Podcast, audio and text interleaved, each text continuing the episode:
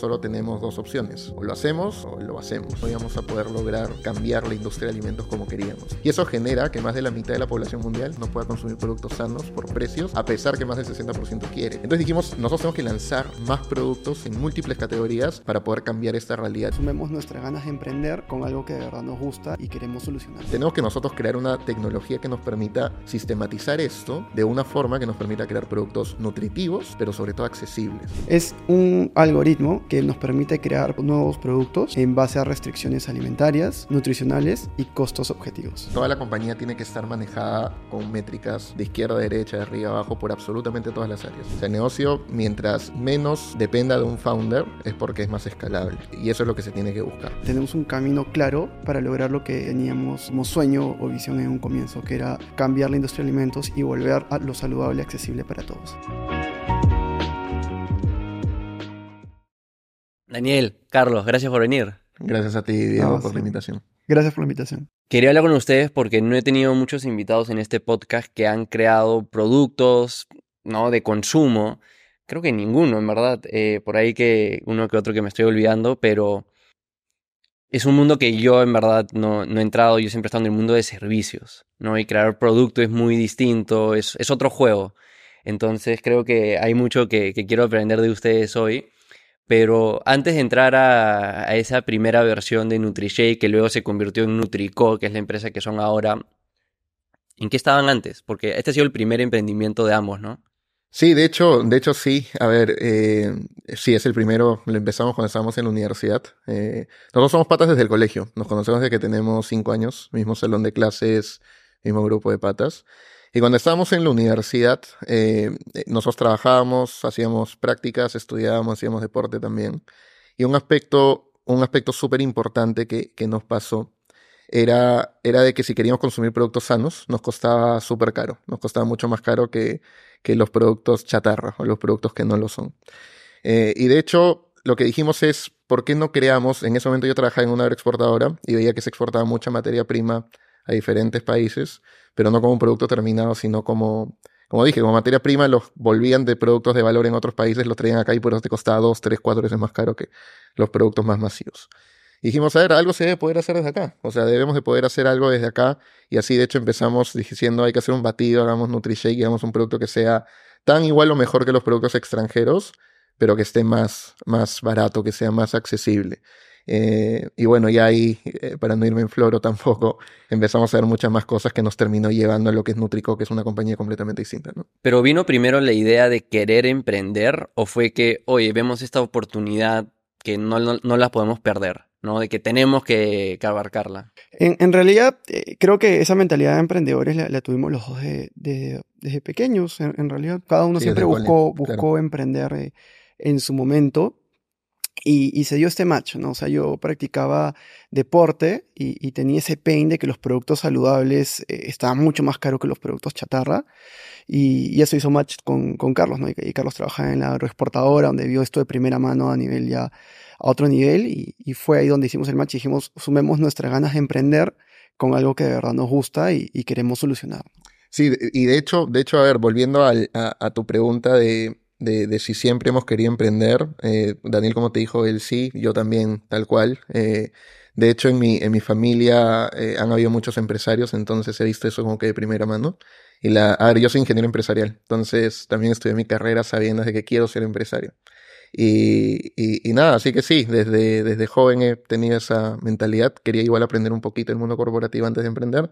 No aprendí mucho tampoco porque hice solo prácticas y de ahí ya de frente a, al emprendimiento, pero, pero sí es algo, es algo que estaba en, en, la cabeza desde el inicio, no, no he visto otro camino, la verdad. ¿Cómo sucedió ese nexo de, de, emprender juntos? O sea, ya eran amigos, pero ¿cómo, cómo funcionó ese match? Es que somos eh, amigos literal desde kinder, o sea, mismo colegio, sí, mismo sí. grupo de patas, claro. este, ah, mantuvimos siempre la comunicación constante con todos los, los todo amigos, grupo, del, con todo el grupo, entonces, este, destacábamos el hecho de que siempre buscábamos hacer negocios, siempre habrá, hablábamos de, de los negocios que queríamos hacer, entonces, este, cuando encontramos eh, este pain, eh, los dos, y era algo que estábamos los dos involucrados, decimos, hay que, hay que hacerlo juntos, ¿no? Hay que hacer algo. O sea, de hecho, era, fue así. No, no vimos otra, otra forma. Era como que Teníamos otra, ah, me acuerdo que habíamos pensado en otro negocio inmobiliario. Eh, era, era algo que, que, ya ni me acuerdo bien qué queríamos hacer, pero teníamos esas dos ideas, ¿no? Y, en donde teníamos más expertise porque, como te dije, al trabajar en esa exportadora tenía como que esa, esa parte de primera mano y Daniel, por el entrenamiento que hacía, tenía todo el tema nutricional también de primera mano. Dijimos, vamos con eso porque hay una posibilidad de cara a futuro mucho más grande acá. Eh, así que, que, que, sí, dijimos, bueno, hagámoslo y así empezó NutriShake, una compañía tradicional, CPG tradicional de, de venta de batidos. Eh, y de ahí ya nos volvimos una food tech con Nutricon, ¿no? ¿Por qué batidos al inicio? O sea, ¿por qué NutriShake? ¿Cuál fue ahí el, hueco en el mercado, si es que alguno, o, el interés por crear un batido? Porque, que, o sea, que yo sepa, de, ese mundo, o sea, tienes las marcas de suplementos deportivos, ¿no? Que hay un montón. Eh, ustedes qu quisieron crear algo un poco más natural en base a estos superfoods. No queríamos meternos tanto a la parte de suplementos, sino queríamos crear algo práctico, algo que la gente pueda preparar de manera inmediata y que tenga todos los nutrientes macro y micro que una persona necesita en, en, en, una comida en el día. Entonces, esa fue la visión con la que empezamos y el tema del batido se volvió algo muy viable para nosotros. Claro. Este, esa ¿Tú, fue tú preparabas en tu casa batidos así mezcladas, personal, claro, mezcladas todos mezcladas ciertas cosas y de ahí la, las hacías. Entonces, era, era una manera fácil de llegar al mercado también, porque la barrera de entrada de es un producto que no es tan elaborado, porque es mezcla de harinas, básicamente, ¿no? Y de polvos. No, no es como una galleta que necesitas procesos, necesitas formulaciones exactas, o una barra, Los o márgenes cereales. son buenos. Sí, sí, también. Este, entonces dijimos, bueno, ¿qué podemos hacer? ¿Con qué podemos em, arrancar esto? A ver, si queríamos hacer, no sé, una galleta, era un volumen gigante y no sabíamos cómo formularlo. Si queríamos hacer, no sé, una barra, lo mismo. Entonces dijimos, empecemos con algo que podemos hacer de manera chiquita, a escala pequeña, con los ahorros que tenemos y así, así empezamos. Es, esa parte es importante porque o sea, hay, hay dos tipos de emprendedores, ¿no? Los emprendedores que, que vienen con bastante experiencia en la industria, saben claro, lo que, lo que claro. tienen que hacer para ser exitosos y, claro. y, como dice Carlos, tienen todo el background, y los emprendedores que se tiran a la piscina. Nosotros éramos los que se tiraron a la piscina, literal, estábamos terminando la U, prácticas mínimas, experiencia mínima, no éramos ninguno ha estudiado industrias alimentarias, entonces era algo donde nos metimos a aprender, Super literalmente. Entonces, Batido se prestaba a ser algo relativamente fácil de entender como nuestro primer producto. ¿Y esa primera versión del producto cómo salió? ¿Dónde lo hicieron para empezar? En la, no fue en, un laboratorio, en claramente. en, en, cocina, sí, en mi cocina. En, la cocina, en la cocina de la, de la casa de sus papás. Eh, y nada, hacíamos la mezcla de los cereales. Al, al, inicio, la que vendíamos en ferias no se disolvía. Era una vaina así de, de, de locos. Pero nada, fuimos mejorando el producto. De hecho, un aspecto un aspecto importante eh, en, ese, en esa transición, en esa época de aprendizaje que tuvimos con NutriShake, es que nos permitió darnos cuenta que de esa forma no íbamos a poder lograr eh, cambiar la industria de alimentos como queríamos, ¿no? Porque como te dijo Daniel, nosotros empezamos eso por un pain personal, pero que si lo ves en data es gigante. O sea, de hecho, y, ahí te cuento un poco más. Eh, si tú quieres consumir un producto sano y eso ya es por data, necesitas pagar al menos dos veces más que un producto que no lo es. Ya, al menos dos veces más, en promedio más o menos a nivel global. Y eso genera que más de la mitad de la población mundial, o sea, más de 4 billones de personas no pueda consumir productos sanos por precios, a pesar que más del 60% quiere consumir productos. O lo necesita por un tema o de lo salud. necesita también. por un tema de salud, que eso es otro, es un tema que podemos desglosar en un ratito, pero sí, tal cual. Entonces dijimos, nosotros tenemos que crear productos que nos permitan al menos atacar o al menos atender un poquito a un pedazo muy chiquito de estas 4 billones de personas. Y con solo batidos no podíamos. ¿Por qué? Porque la, a ver, en la industria de alimentos hay muchos, muchos problemas y muchos, muchos retos. Sostenibilidad es uno de ellos, eh, obesidad, desnutrición, eh, problemas diversos, problemas de salud, el tema de la accesibilidad de productos sanos y demás. Hay muchas cosas ahí. Pero el, el tema el tema más importante y de por qué ocurren todos estos problemas es el obsoleto RD que hay en la industria de alimentos. O sea, una gran compañía de alimentos se demora de dos a cuatro años en poder crear y lanzar un nuevo producto al mercado. Claro, los costos en investigación y desarrollo. ¿no? El y, y, el tiempo, y el tiempo. Entonces, estas grandes compañías, que son como 30 a nivel global, que, que las conocemos todos, eh, tienen el 95% del consumo de productos y tienen más del 70% de su portafolio con productos que, son, que no son saludables. Y los saludables son súper caros, súper premium y, y, y que no permite atender a esta gente que te estábamos comentando que, que, era muy complicado. Entonces dijimos, nosotros tenemos que lanzar más productos en múltiples categorías para poder cambiar esta realidad. Y así lo mismo que habíamos hecho en NutriShake, lo podemos hacer, en, lo deberíamos hacer en muchas categorías. Y nos damos con la sorpresa que desarrollar nos costaba a nosotros también mucho trabajo, nos costaba mucho tiempo. Pensamos que era algo de, nosotros ser una empresa chica y demás que nos demorábamos mucho, pero fuimos con grandes compañías a tocarles las puertas y ver cómo lo hacían ellos. Y cuando ellos nos cuentan que se demoran literal este tiempo de dos a cuatro años, dijimos, no, eso se debe de poder cambiar de alguna forma. ¿Por qué es que demora tanto? Por la investigación y desarrollo? Son cuatro fases. El, proceso es que viene generalmente de gerencia, el área de marketing, encuentran una oportunidad, definen si la quieren atacar o no, y van con, una propuesta para el equipo de desarrollo que, tiene que elaborar un producto con ciertas características. El equipo de desarrollo lo que hace es, ok, esas son las, las características, mi producto objetivo, busca con su base de datos, conocimiento, equipo, de qué manera pueden llegar ese producto con todas las características y precios objetivos. Ese proceso demora varios meses. Eso demora varios meses. Y una vez que llegan a, ese producto, tienen que hacer pruebas con el consumidor, tienen que validar factibilidad de producción. Generalmente estas, estas empresas eh, están amarrados a, plantas que ya están acomodadas a ciertos procesos y, cambiar eso cuesta. Es, una inversión relevante. Fase, justamente, ¿no? Y, y, y recién ahí cuando hay una aprobación de marketing, de gerencia sobre el producto obtenido, es que ven el tema de desarrollo comercial. Entonces, es un proceso bien, bien largo y es un pain bien fuerte. Sí, siendo una marca grande, también me imagino hay un tema de riesgo de reputación, de fuera de la inversión misma, de que si no pega el producto, se perdió ese dinero, ese tiempo, ese esfuerzo. También hay un riesgo reputacional de haber sacado un producto que sabía mal o terminó siendo poco nutritivo, malo para la salud, que te puede matar la marca. Pero, y, que pasa todo el tiempo, ¿no? O sea, de hecho, eh, eh, casos de grandes compañías de alimentos que terminan lanzando productos que son grandes fails por cualquiera de los motivos que has dicho, pasa todo el tiempo. Y eso, y eso radica porque en esta segunda fase, como, como te dijo Daniel, son cuatro en resumen. La primera es comercial marketing que dice que lanzar. La segunda es RD, que es cómo los ingenieros alimentarios se juntan y dicen, voy a usar esos ingredientes, esas proporciones para lograr lo que me pide marketing y, comercial. La tercera fase es factibilidad técnica, ver si funciona en la planta, si tenemos los certificados de calidad, si va a cumplir el tiempo de vida y demás. Cuarta fase vuelve a comercial y se lanza al mercado. ¿ok? Esta segunda fase de RD se hace igual hace 70 años. O sea, lo que hacen es que se juntan estos ingenieros, se ponen a, a ver entre su propio conocimiento, en lo que ellos ya saben, la forma de combinar ingredientes para poder lograr lo que te han pedido. Dijimos, esto se debe poder sistematizar porque justo en ese momento que te hablo el 2020, empieza a haber un boom de varias compañías foodtech, agrifoodtech en general, que están usando tecnología en diferentes ámbitos de diferentes formas para acelerar estos procesos. Eh, con grandes compañías en muchas partes del planeta que están creando productos sobre todo plant-based, ¿no? Como que decían, hay que crear productos a base de plantas y demás. Eh, pero no están generando productos nutritivos, que era el gran pain, ¿me entiendes? Y generan también productos plant-based, pero súper caros. Entonces dijimos, no, tenemos que nosotros crear una tecnología que nos permita sistematizar esto de una forma que nos permita crear productos nutritivos, pero sobre todo accesibles. O sea, que llegue, que lleguemos con los mejores precios al consumidor para llegar y poder atender a muchas más personas y no solo el 5% de la población. Y así creamos nuestra tecnología y desde que lo hicimos, de hecho, eh, eh, el 2020 empezamos a lanzar mucho más productos, pasamos de 6 a, 19 y bueno, el 2022 hemos cerrado con más de 45 SKUs entre galletas dulces, galletas saladas, barras, batidos, galletas, eh, bueno, cereales, avenas, carnes y vamos a seguir lanzando cada vez más cosas que sean nutritivos para la gente, sustentables también para el planeta, lo más importante, accesibles. ¿no? no, increíble. Acá quiero traer un poco los productos. ah. Es unos cuantos, sí. Acá estamos con los productos de, de Nutrico.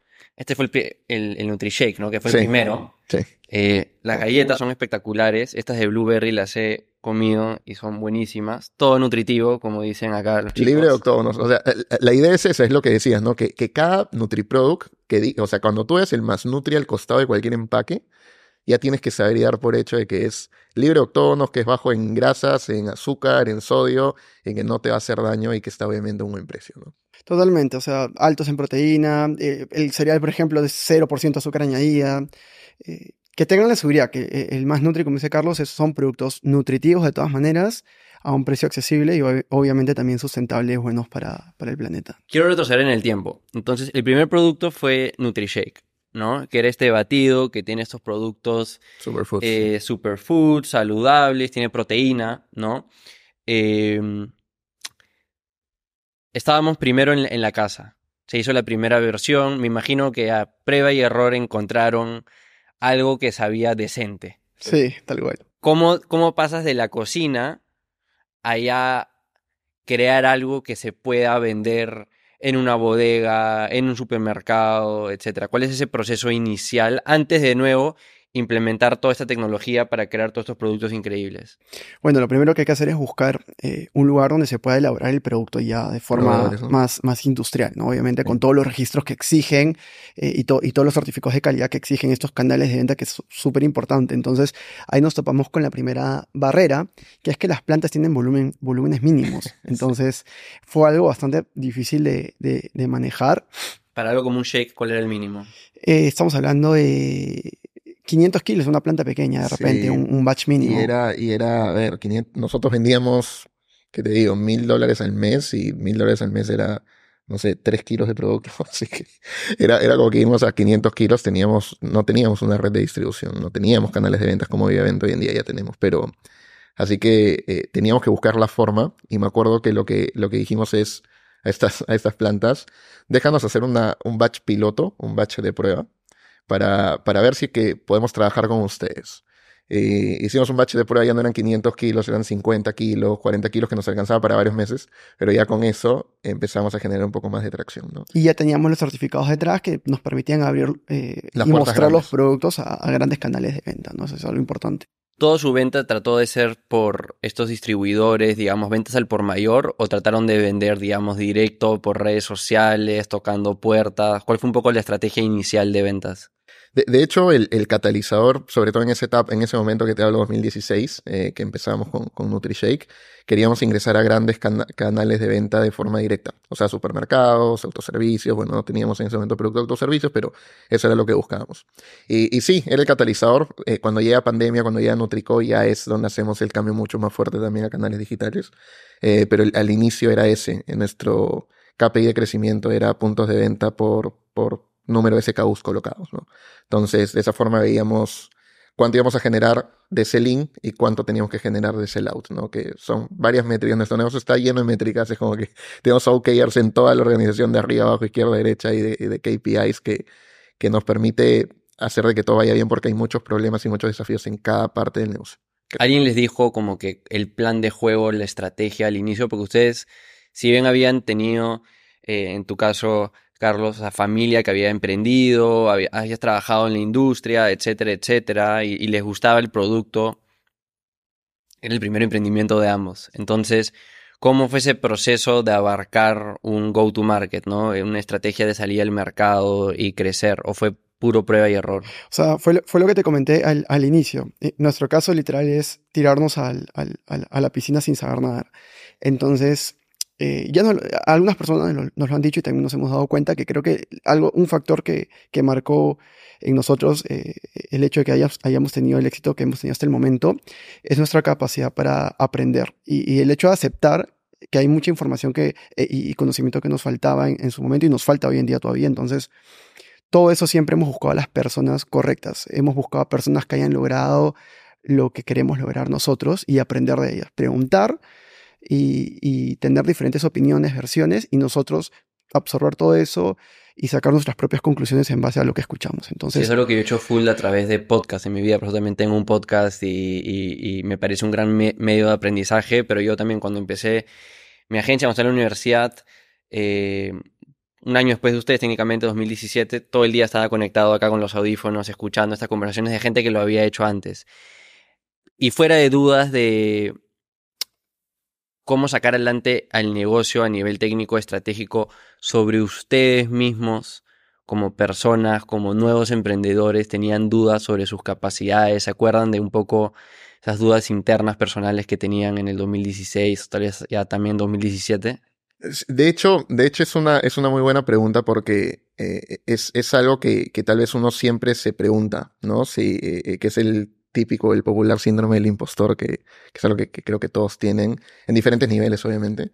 Pero una de las cosas que, que a nosotros nos ha ayudado siempre es de que tenemos una visión clara de cada una de las cosas que tenemos que hacer y que realmente cada cosa que hagamos solo tenemos dos opciones. Eh, o lo hacemos o lo hacemos. O sea, no hay más. Y cada plan que nos trazamos y cada plan que nos ponemos, tenemos que buscar la forma para que se dé. Eh, no hay forma en la que no se... Y es lo que nos ha permitido avanzar hasta el momento, el ritmo en el que hemos venido creciendo. Y cuando hayan habido esas dudas, porque hay, pasa siempre en cada reto que hemos tenido, es decirnos, mira lo que hemos logrado hasta el momento y mira todo lo que todavía nos falta por lograr. Eh, eh, y eso es, es clave, es tener ese mindset de perseverancia y resiliencia que son características importantísimas en todo emprendedor. Y ahí, creo que pues, puedo agregar dos cosas y, se cruza con una pregunta que hiciste hace, hace un momento de, de, cómo fue ese match que hicimos. Y creo que no, no, me había percatado hasta ahora que lo comentas. O sea, cuando no hemos tenido un emprendimiento juntos, pero sí hemos pasado por muchas cosas en, en trabajo en equipo, ¿no?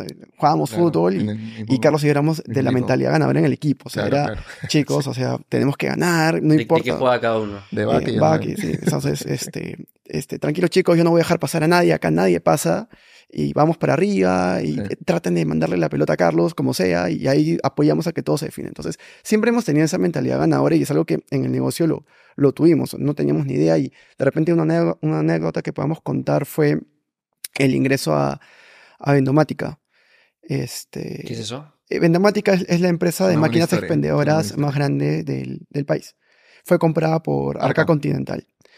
Y nosotros estábamos, no puedo decir nombres, en ese eh, cuando recién empezábamos tratando de, meter uno de los productos a, la competencia de, de Vendomática. Eh, competencia entre comillas, ¿no? a ver, eh, Vendomática, Vendomática, para darnos una idea, 5.000 tiendas, 5.000 máquinas, perdón, de snacks eh, como 11.000 máquinas de café y esta competencia, eh, o era más chiquita, tenía 100. ¿ya? Pero para nosotros en ese momento 100 máquinas era wow, ¿me entiendes? Era, era de locos. Y me acuerdo claro de que Daniel estuvo tratando mucho, como 3, 4 meses, en ingresar unos productos y cambiaban en esta empresa a los encargados comerciales constantemente. Era como que teníamos ya avanzada la conversación, ya estábamos por cerrar, uy, entró uno nuevo de nuevo, ya, así tres veces. Y me acuerdo que tuvimos la cuarta reunión que estamos afuera de las oficinas de esta empresa y nos vuelven a decir, lo vemos en la siguiente reunión. Y me acuerdo que le digo clarito a Daniel, estamos en mi carro, eh, y le digo, escúchame, que buscar el más grande, de una. De una vez busquemos el más grande. Y entramos a, buscar en redes quién era, cuál era la empresa de máquinas expendedoras más grande y era Vendomática. Este, dijimos, vamos, tenemos las muestras, vamos directamente con ellos ahorita. En este momento era mediodía, y nos fuimos directamente a Chorrillos, que está, eh, creo que siguen teniendo ahí sus oficinas. Sí. Y a ver, no sé si quieres seguir contando tú esa. Bueno, llegamos y obviamente por, por, por cómo es la zona, es este, parece una fortaleza por, por fuera, ¿no? Obviamente. este, es con un ingreso de doble filtro, ¿no? Con, con, con, seguridad nos acercamos y por suerte teníamos las muestras de los productos que ya le habíamos llevado al, otro. al otro al otro cliente. Entonces fuimos directamente, habíamos averiguado el nombre del gerente en LinkedIn. El gerente general. Y fuimos y dijimos directamente, tenemos ah, de una... frente arriba, de frente sí, general. De frente una, tenemos una reunión. con el gerente general. Al de seguridad, ¿ah? su nombre creo que era Carlos, no me acuerdo. Sí, y el de seguridad, este... Se, se, demoró un rato, dijo, sí, a ver, eh, sí, mira, inclusive tengo acá las muestras para él, esa reunión. Llamaron y dijeron, este, nos, nos, responden que no hay ninguna reunión. Y nosotros dijimos, no, no puede ser, mira, hemos, hemos coordinado esta reunión por correo este, qué, qué ha pasado, y volvieron a, repetir eh, el tema de la reunión y nos hicieron pasar. Y pasado como 20 minutos llega el subgerente el, o el, vicepresidente de la empresa a decirnos, este, discúlpenos que se nos ha cruzado, se nos ha cruzado una reunión porque el gerente está ahorita en otra reunión, pero cuénteme qué, qué ha pasado. Y ya mantuvimos en ese momento la reunión, presentamos el producto, se creó muy buena relación y entramos. y entramos. Y entramos, de hecho, a ver, habrá pasado un mes y medio y entramos y fue uno de los primeros grandes clientes que... Y nos hicimos muy amigos de todo el equipo de Vendomática. Hasta ahora, hasta ahora nos llevamos re bien. Este, así que... Ellos ya saben esa historia, así que vamos a pasar. Sí, ya saben, ya, por eso le contamos. Qué increíble. Y creo que eso está muy alineado a otra historia que he escuchado de ustedes, o sea, alineado en el sentido de que, como mencionaste con el fútbol, ¿no? De empujar, de siempre hacia adelante, de probar nuevas cosas, de querer aprender. Eh, también un poco no mirar las reglas, ir alrededor de esas reglas y adelantarse a estos procesos. Hay la historia de, escuché la historia de cómo ustedes consiguieron su primera inversión, que también fue una, historia similar en el sentido de estar ante las reglas. ¿Cómo fue ese proceso? ¿Y, qué año fue esto? Eh, fue el 2017. Un poquito después. Un poquito después de NutriShake vendíamos casi nada. Eh, Gary es uno, Gary Urteaga es uno de nuestros inversionistas, bueno, nuestro primer inversionista ángel. Estamos muy, bueno, hasta ahora nos llevamos re bien, súper agradecidos con él. Eh, y sí, fue, fue así, fue una locura. La, historia es de loco. O sea, hubo un evento de, de, emprendimiento bastante grande en ese, en ese momento, en el Hotel de los Delfines. Creo que fue el primer Perú Venture Capital Conference, el primerito. Y en, en la sesión de conferencias tú tenías eh, dos espacios, los espacios VIP, donde están los inversionistas, y el espacio donde está todo el, todo el resto de personas. Y en este evento habían auspiciado grandes compañías, San Luis, Coca-Cola, el comercio, había presidente, me acuerdo que ese primer evento fue bastante, bastante grande. Y, y, nosotros queríamos acercarnos a los inversionistas para mostrarles lo que hacía nuestra empresa tradicional de batidos. O sea, tampoco era algo del otro mundo, pero bueno, buscábamos levantar inversión. ¿Tienen eh, muestras o cómo, cómo, cómo se llevamos, batido? Llevamos sachets. Dijimos, sachets. Hicimos sachets de batidos, unas muestras chiquititas de como 20 gramos, eh, con un one payer de, de, de, lo que era NutriShake. Dijimos, eh, el evento era dos días. El primer día lo que hicimos fue investigar todo, cómo era la dinámica del evento. Y en el momento del almuerzo todos se iban a otro lugar, a un auditorio y se quedan las mesas libres. Entonces dijimos, cuando se vayan, eh, el segundo día cuando se vayan, dejamos la muestra en los one payers y ponemos productos en la tarima. Entonces hicimos eso. Pusimos productos en la tarima, dejamos los one payers con los batidos y veías de que la gente veía los productos y el one payer lo veía y uno de ellos fue Gary que le tomó una... Ya, lo, ya lo habíamos conocido como mentor. O sea, él, él ya, había, ya, era mentor de nosotros para que nos aconseje. Él le había hecho Cine Papaya con sus cofundadores que la vendieron a Fandom. Este, un emprendedor muy bueno. Y, y, me acuerdo que ve ese, ese approach que como te decimos, o hacemos o lo hacemos, no hay otra opción de, de, de, las cosas se tienen que lograr sí o sí. Que, que nada, nos mandó un correo, me acuerdo clarito, le tomó la foto y dijo, quiero invertir en ustedes, conversemos el viernes. Y literal dijo, o sea, dijo primero, oye, qué chévere, mandó la foto, no sabía que habían este auspicio el evento. Y ahí le respondimos, no, le contamos lo que hicimos y fue lo que dijo Carlos. Y nos ah. dijo, ya, quiero invertir. Claro, y, más razón. Sí. Claro, y nos juntamos, eh, de hecho, en unos edificios por acá. Sí, por, dos, dos reuniones más invirtió. Invirtió, sí, esos primeros 10 mil dólares que, que ya nos permitió entrar a estos pequeños canales, ¿no? A, a, a, tiendas especializadas y demás, empezar a generar tracción y ya, de ahí lo demás, bueno, ya con Nutrico todo cambió. Esa primera inversión en que la utilizaron, equipo... Mejorar los productos. Mejorar el desarrollo de producto, básicamente, el desarrollo de producto. Eh, y el stock que necesitamos stock. para vender. Como dije al inicio, yo no sé mucho, yo, yo no tengo un negocio de, de producto físico. Eh, es un mundo que es súper ajeno para mí hasta cierto punto era para ustedes también. ¿Qué los agarró desapercibidos de esta industria? Todo, Muchas cosas, sí. Todo, todo, todo. todo totalmente. De, de, hecho, como, como te estaba diciendo hace un rato, eh, toda la compañía tiene que estar manejada con métricas de izquierda a derecha, de arriba a abajo, por absolutamente todas las áreas. O sea, en logística, en comercial, en marketing, en finanzas, en operaciones, en calidad.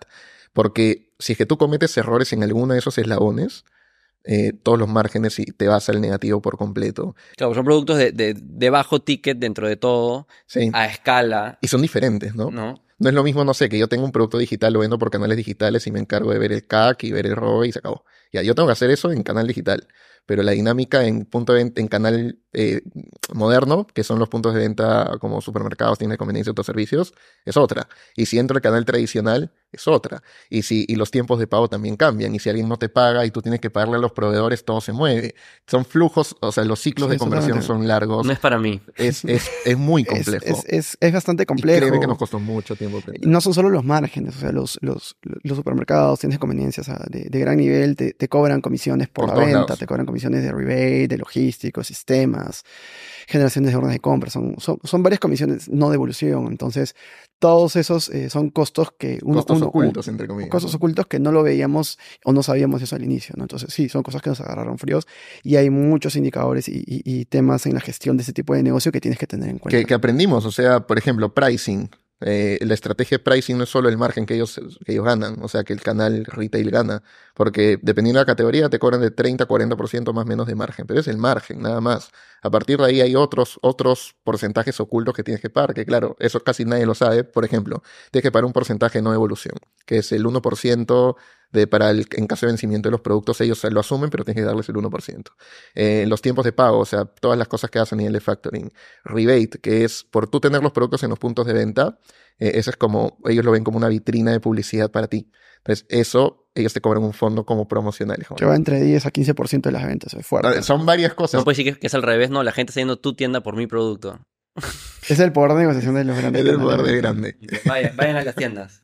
es el poder del grande, tal cual. Eh, pero, pero bueno, también obviamente la digitalización, eso, eso también te permite a, a, a que esas cosas estén cambiando un poco, ¿no? Eh, y además también conforme ya va siendo una marca cada vez más, más presente, más grande, con mayor participación, puedes negociar ciertos términos, ¿no? No es lo mismo lo que le cobran a, a las grandes corporaciones que a, a, las otras compañías. Entonces... Y por el otro lado, hay algo, yo siempre digo de que a veces la ingenuidad puede ser algo positivo, ¿no? En especial, por ejemplo, cuando eres un emprendedor, emprendedora joven, hay muchas cosas que no sabes y, y esa ingenuidad, esas cosas que no saben, te hacen hacer cosas que otras personas que conocen la industria nunca harían porque saben, eh, digamos, los riesgos que podría traer, tienen miedo, o tal vez simplemente están alineados con una filosofía porque se les ha dicho de que no, así no se hacen las cosas, entonces nunca se mandan a hacer cosas novedosas o de manera contracorriente. ¿Hay algo que ustedes,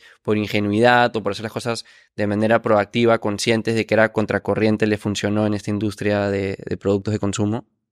Es una buena pregunta. ¿Dónde quieres tú empezar? O sea, sí, creo yo. el punto más importante de repente es Virgilio, ¿no? Es Virgilio, tal cual.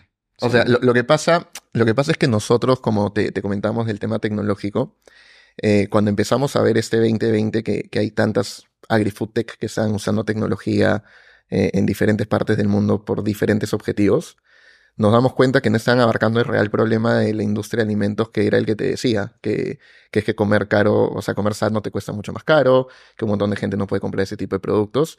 Y se están creando productos o volviendo un producto animal en, en productos a base de plantas, pero que seguían siendo productos que no son sanos para la gente. Entonces, por un lado tú veías, ok, estamos intentando migrar la industria de, un punto de vista que es malo para el planeta y la gente algo que es solo malo para la gente, pero no es la idea, la idea es que sea buena para la gente, ¿entiendes? Más aún si una de las, eh, de hecho en el podcast que, tuviste con, con, Carlos Lau, él decía que las cuatro razones para, por las que una persona eh, muere en general o las principales razones son diabetes, problemas cardiovasculares, eh, problemas de demencia, Alzheimer y demás, y cáncer. Y, y de esas razones, tres de ellas están directamente relacionadas a la alimentación. Entonces, dijimos, no puede ser de que eh, estén estas empresas innovadoras y, que obviamente las grandes no lo estén haciendo, no estén abordando el real problema que es la alimentación sana. Porque hay productos sanos, sí, hay productos saludables muy buenos y demás, pero son muy caros y al final no te compra, no, no atiendes a la, a la, gente, ¿entiendes? Y, bajo esa ingenuidad dijimos, nosotros no somos eh, data scientists, no somos machine learning experts, o sea, no tenemos la más mínima idea de cómo vamos a hacer esto, pero debe haber alguna forma en la que queremos una tecnología que nos permita crear productos nutritivos, eh, sustentables y accesibles, que es algo que no se está haciendo en otras partes. Dijimos, ¿cómo lo hacemos? No sé. Y nos pusimos a investigar cómo crear algoritmos, cómo conjugar restricciones nutricionales alimentarias de costos de precios. Y así hicimos el primer MVP de, de, Virgilio. Y, Entonces, en corto, Virgilio, ¿qué es? Es un algoritmo este, que nos permite crear nuevos productos en base a restricciones alimentarias, nutricionales y costos objetivos. Un ingeniero de alimentos hecho un algoritmo. Entonces tú le ingresas data a este algoritmo ¿Y te vota qué? Literalmente tú le ingresas la categoría de alimentos en la que quieres crear el producto primero. ¿Qué es lo que quieres hacer? ¿Una porque, galleta, una barra, un batido? Porque cada categoría tiene sus propias eh, políticas, ¿no? Cada, cada, categoría, no sé, por ejemplo, las galletas eh, pasan por proceso de horneado y algunos ingredientes cumplen ciertas funciones. Entonces, son cosas que es importante que, a considerar al momento de desarrollar y formular. Luego se eligen las restricciones em, alimentarias. ¿Quieres que el producto sea eh, gluten free, libre azúcar, plant-based? Lo que sea. Y luego eliges las restricciones nutricionales. ¿Cuántos son los valores que quieres que tenga de macronutrientes? Proteína, carbohidratos, grasas. Y luego pones costos objetivos. En base a eso, el algoritmo trabaja con una base de datos que ya hemos trabajado de más de 1300 ingredientes. Hoy en día. Y busca la mejor combinación que llegue eh, con el producto solicitado. Eso te arroja hoy en día el 85 a 90% de la fórmula final. Ya internamente con el equipo de RD ajustamos el tema eh, de factores organolépticos, ¿no? Olor, sabor, textura, color, ese tipo de, y de, y de hecho con eso pasamos, como te comentamos en un inicio, de una gran compañía de alimentos que en ese mismo proceso se demora de 6 a 14 meses a minutos. Exacto. Y nos permite acelerar mucho más rápido. A ver, tengo varias preguntas sobre esto. En primer lugar, ¿cómo desarrollaron eso? Porque ustedes no eran los matemáticos, no eran los algoritmos. Tienes que conseguir a alguien que, que lo haga. ¿Cuánto les cuesta hacer este proceso de crear Virgilio? Sí, y, no, inicialmente pensamos, era una, dijimos, es una barrera, no somos es una locura, nosotros no sabemos. Eso, es imposible que lo hagamos nosotros, tenemos que contratar gente que, que, sepa mucho de tecnología. El tema es que cuando conversamos con gente que sabía mucho de tecnología, para ellos era súper complicado porque no sabían nada de industrias alimentarias y no sabían, lo complicado no estaba tanto en la tecnología. Dije, muchos nos decían, al final son fórmulas, algoritmos que podemos trabajar, se puede utilizar muchas herramientas, pero lo difícil es tener el conocimiento de la industria alimentaria, que era donde Carlos y yo sí sabíamos. Entonces, la verdadera chamba estuvo eh, en, estructurar las bases de datos. O sea, el, tema, el tema complicado cuando hablábamos con Data Science y Machine Learning, porque buscamos eso, ese fue la primera, el primer camino que queríamos tomar, eran que nos decían, lo que quieren hacer sí se puede, pero yo no entiendo cómo crear, o sea, que no entiendo qué restricciones le voy a meter para cuando tú elijas categoría de dieta. No entiendo qué restricciones voy a meter cuando elijas batido, cuando elijas cereal, cuando elijas carne. Yo no sé eso. Entonces dijimos, ya, nos toca a nosotros. O sea, hay que hacerlo nosotros. es lo que sabemos. Como dije, o se hace o se hace, es, es, el mindset que tenemos en la compañía. Entonces, nos pusimos a buscar cómo funcionan algoritmos de restricción, algoritmos de sustitución y algoritmos de conjunción para ver cómo trabajan. A ver, soy ingeniero empresarial, Daniel es administrador de empresas, así que son algoritmos, a fin de cuentas son ecuaciones. Entonces empezamos a, estructurar eso para que funcione. Y, lo que básicamente hace es, eso, es empieza a restringir eh, la base de datos por categoría, por restricciones nutricionales alimentarias. El tercer paso son algoritmos mucho más complejos porque lo que hace es buscar la mejor proporción de ingredientes para lograr el mejor costo objetivo. Eso es lo difícil, es lo que más trabajo nos costó. Ahí tuvimos soporte de algunas personas en data, en data science y machine learning y ya con eso pudimos crear este MVP que nos ha permitido, como dije, crear mucho más productos y recién estamos empezando. O sea, lo que vamos a lo que vamos a hacer con de acá en adelante es una locura. Solo tenemos ahorita cuatro categorías desarrolladas y el objetivo que tenemos de acá a un año es lograr tener 35 o 40 categorías de alimentos para poder crear en múltiples categorías. ¿no? no, me parece increíble.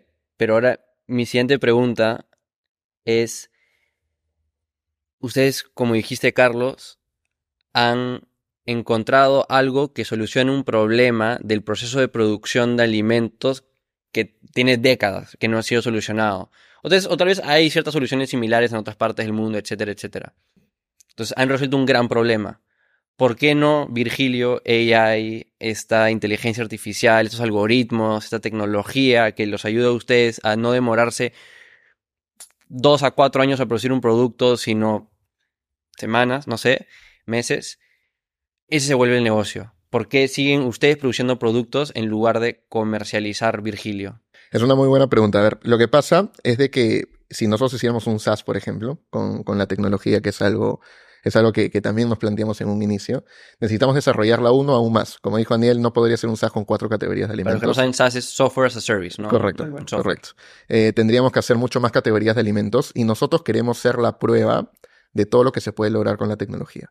Queremos que Nutrico sea el catalizador de todo lo que puede lograr Virgilio, que se demuestre en la industria que se pueden hacer las cosas de manera distinta. Tu carta de entrada. Correcto. De validación, Quizás en el futuro veamos esa posibilidad, no en el corto plazo. Queremos demostrar con Nutrico que podemos, en cada categoría donde entremos, crear los productos más Nutri. O sea, libre de octógonos, bajo en grasa, bajo en azúcar, bajo en esto, con mejores precios, que también sean sustentables y no solo tecnología para productos sustentables, no solo tecnología para eso, sino, como dije, affordability, o sea, ser accesible ese tipo de productos, y nutrición, que es, es al final el gran pain y el gran issue que el resto no puede atender, porque esto nos deja a nosotros, como Nutrico, y hablando de productos y demás, en un sweet spot bastante interesante. Porque mira, por un lado tú tienes las, los productos premium, eh, premium, sustentables, saludables y demás, que están carísimos, ¿ok? Que están súper caros.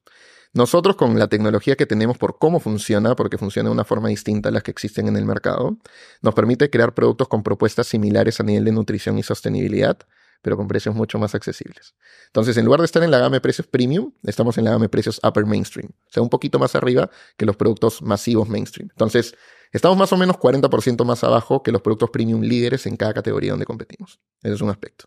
Por otro lado, por otro lado, tienes los productos masivos, los productos masivos de estas compañías de, alimentos, las grandes que se demoran mucho en poder crear, que se demoran, como dije, dos a cuatro años y que casi todos sus portafolios son productos que no son saludables. Obviamente están mucho más baratos que nosotros, nosotros estamos más o menos un 20 o 30% arriba. Entonces nos posicionamos en una categoría, en un sweet spot, en un océano azul bastante interesante, en el que salimos de todo este mundo premium, salimos obviamente también de este mundo mainstream que no son healthy y creamos propuestas de valor mucho mejores o iguales a las de los premium con precios más baratos. Retrocedamos en el tiempo, me encanta esto. Entonces, ya, se juntan con a un experto en algoritmos y crean la primera versión de Virgilio. En este punto solo tenían NutriShake, ¿no? Sí, correcto. Ya, quiero, quiero hablar ese, el, el caso Virgilio, ¿no? Sí. Virgilio AI. Eh, ¿Cómo fue esa primera iteración, ese primer uso de Virgilio? ¿Qué, qué, qué resultado les votó? Hicimos los dos primeros batidos. ¿Cuál fue el, el, el, aha moment, ese momento de wow, esto en verdad funciona, vamos a en verdad poder comercializar muchos más productos ahora? tenemos lo del reto de la pandemia. sí, sí, el, reto de la pandemia, justo el producto que, que tienes, ahí, En, Es uno de esos, es uno de esos. En la mano. Uno de los primeros que creo, que ahí no hablamos de Virgilio ni de Nutrico y demás, porque seguíamos, seguíamos con, con el... Con sí, seguíamos pensando que era, era más solo una herramienta para, para NutriShake y ahí nos dimos cuenta de todo el valor que, que tenía Virgilio y es que la, transición. la pandemia los pudo haber matado. Nos pudo haber matado. Sí, o sea, mataron varias empresas y nosotros no, no, teníamos nada de venta digital, era creo el 3% de las ventas digitales a finales de 2019 y, y, nos iba muy bien en los canales físicos. Llega pandemia y nos choca de la noche a la mañana. Muchos canales importantes para nosotros cerraron, por ejemplo, Tambo cerró por un mes. Eh, y fue un momento de, de, bastante quiebre para nosotros. O sea, estábamos con, con, muchas preocupaciones, no sabíamos qué hacer, este, estábamos un poco perdidos.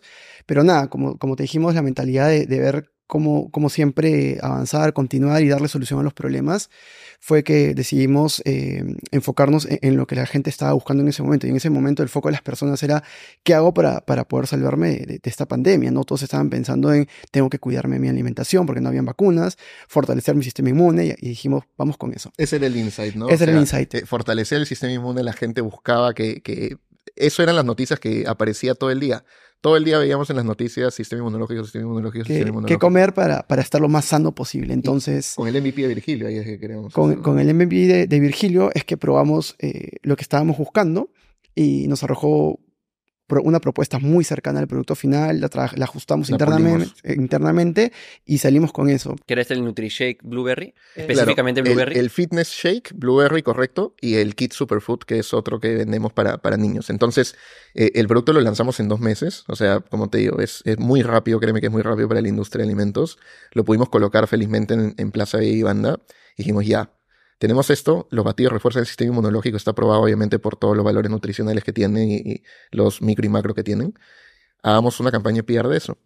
Ah, eso link, no teníamos otra opción, porque a ver, veníamos creciendo como no tienes idea el, de enero a marzo en la época de pandemia. Así, una curva brutal que dijimos, de acá no nos para nadie, y en abril con la pandemia todo se va abajo.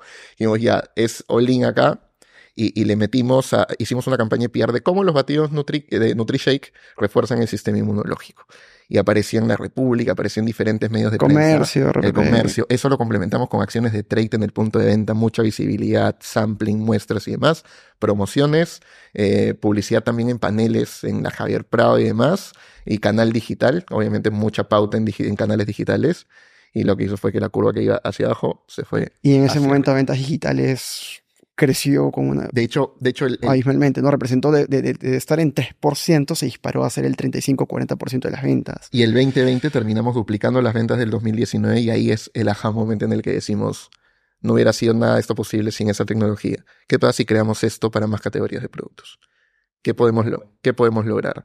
Eh, ampliar más categorías en galletas, cereales, avenas, que son productos que lanzamos. Mira, hoy en día, desde ese 2020 que hacemos el cambio Nutrico, eh, en ese momento teníamos categoría de batidos y creo que una galleta. Hoy en día tenemos eh, categoría de batidos, galletas dulces, galletas saladas, barras, cereales, avenas, carnes plant-based.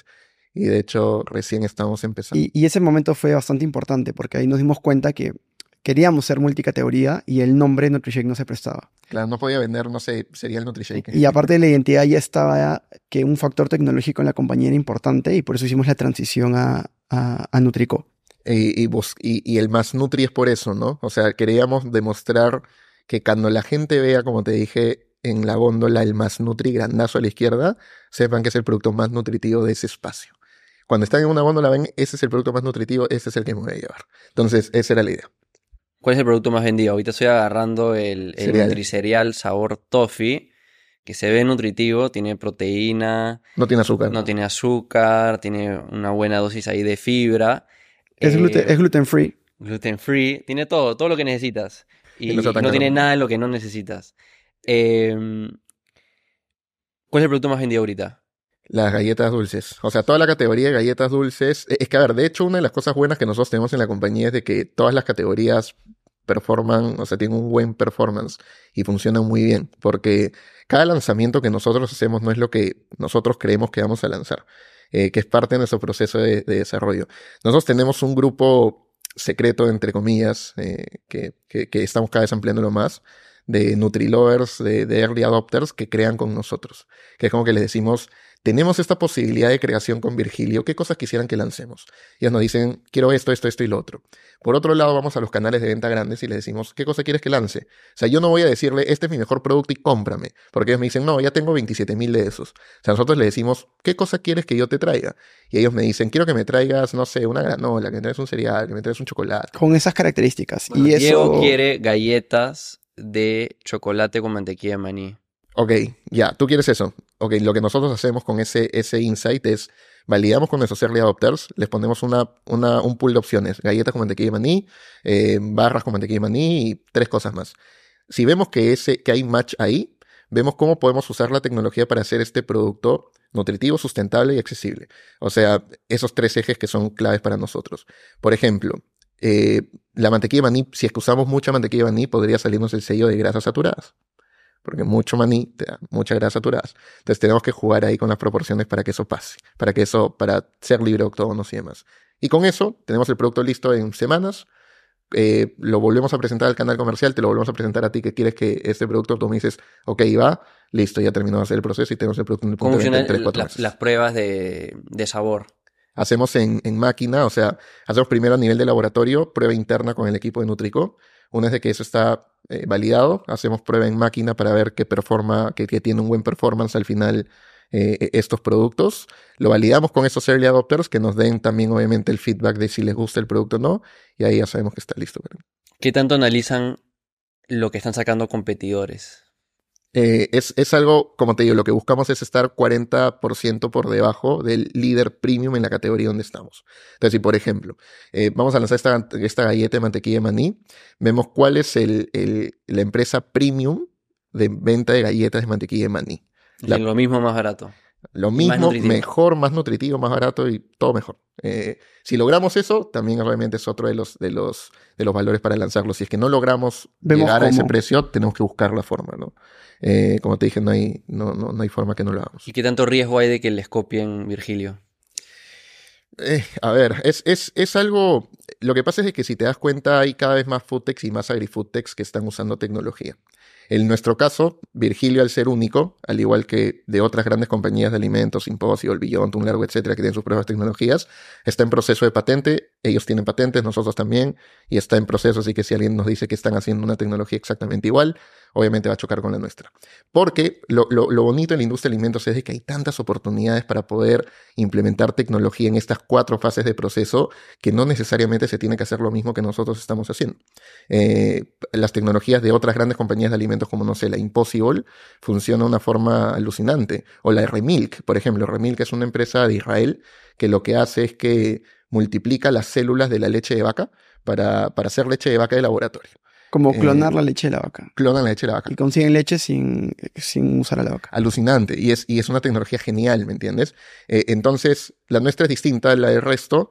Y así como nosotros hemos podido identificar esta, obviamente hay muchas más compañías que van a poder hacerlo. Y la gran barrera de entrada, como te dije, es, es poder lograr los algoritmos. O sea, suena fácil, pero créeme que no lo es. Es bien, complicado. Hablemos de eso, de, de la industria de foodtech, porque creo que varios invitados de este podcast han mencionado de que cuando les pregunto, ¿no? ¿Qué oportunidades ves en negocios? Sé que ustedes, por ejemplo, conocen a, Larisa, eh, que ha sido invitada acá, Larisa Arias. Ella mencionó, ¿no? Foodtech, hay muchas oportunidades.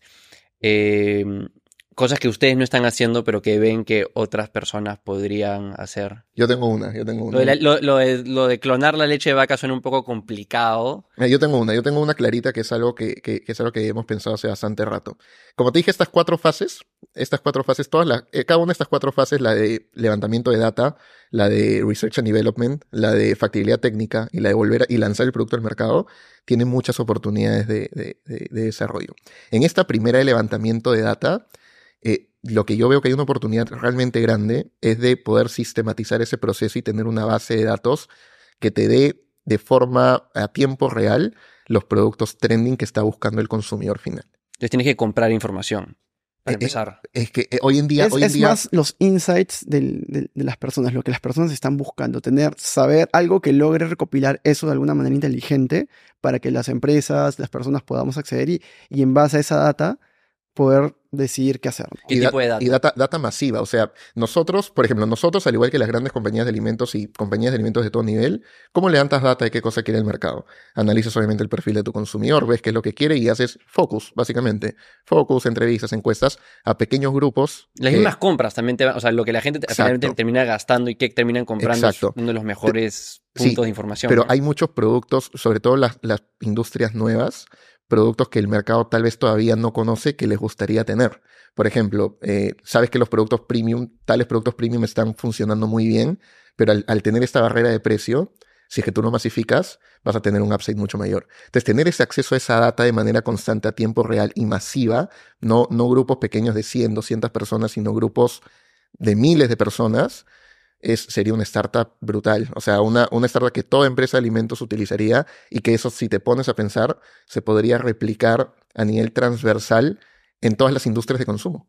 En moda, en, en medicinas, en, en alimentación, en restaurantes en todo. O sea, levantamiento de data fuerte. Nosotros podemos levantar realmente un poco de data por, los consumidores que tenemos electos, pero, pero son nuestros consumidores, ¿no? Pero poder acceder a, diferentes tipos de consumidores y, saber, mercados. y mercados y saber qué quiere cada uno y encontrar ahí match, encontrar oportunidades sería genial. O sea, sistematizar estas, estas encuestadoras, ¿no? Pero de alguna forma más, mucho más ágil, porque de donde sacas data, o tu primer insight es de ahí, ¿no? O sea, qué es lo que dice, no sé, Arellano, de, del consumidor millennial que busca productos sanos, Y por ahí tienes un poco de data, pero eso debería haber en tiempo real una aplicación que premia a estos usuarios de alguna forma, porque eso sumaría mucho valor. ¿Qué, otro, qué otra cosa ven en FoodTech? Uh, es una, a ver, otra, otra Foodtech, a, ver, hacer productos que sean mucho más funcionales eh, eh, con necesidades específicas de las personas. y muy para gente eh, on the go, en movimiento, atletas, ese tipo de cosas. pero más relacionado a, salud, yo te diría. O sea, tener una forma de poder integrar y poder eh, integrar el tema de, health and wellness con los productos que tú consumes en la dieta. Entonces, es algo parecido, o sea, no es parecido a lo de manzana, es como una mezcla entre manzana verde, lo que hace Nutricol, lo que hace, no sé, Megabyte. Es una mezcla de un montón de cosas, más una eh, health tech que, que te permita traquear y alimentar a la gente en base a sus necesidades metabólicas. Sea, si es que eres, estás predestinado a tener diabetes, que creo que también lo dijo Carlos en la, y estoy ahí súper de acuerdo con, eso, eh, si es que vas a tener diabetes, te puede tirar la dieta y darte literalmente todas las comidas que tú necesitas para poder retrasar ese proceso, porque la comida va muy de la mano a eso. Y no que te lo deje en el aire, sino de que te dé las comidas, ¿me entiendes? Y te dice, te va a llegar en el plan de suscripción estos productos y, tienes que comer en tales restaurantes o este tipo de cosas o este tipo de recetas por ahí vería, vería otra oportunidad. Y, más productos funcionales, como dijo al comienzo Carlos, o sea, productos que tengan una función para la salud de las personas específica. es, es, algo importante y, creo que es algo que en el futuro se va a dar. ¿Qué han visto afuera, en otros países, que ya está validado, que simplemente no encuentran acá en, en Latinoamérica? Productos funcionales, creo que ya está en, en, Europa ya está funcionando y están apareciendo bastante y son cosas que van a terminar. ¿Como cuál? Apareciendo, ¿no? Justo creo que Carlos fue un viaje en Alemania y encontraste chocolates que ya tenían funciones para ayudar a la gente a dormir o con la gente que tenía problemas digestivos, pero a través de un chocolate. Sí, no, recuerdo el nombre exactamente del chocolate, pero eran, eran chocolates como con superfoods. Eh, y que cumplían una función en específico. Por ejemplo, un chocolate con espirulina que te da vitamina D.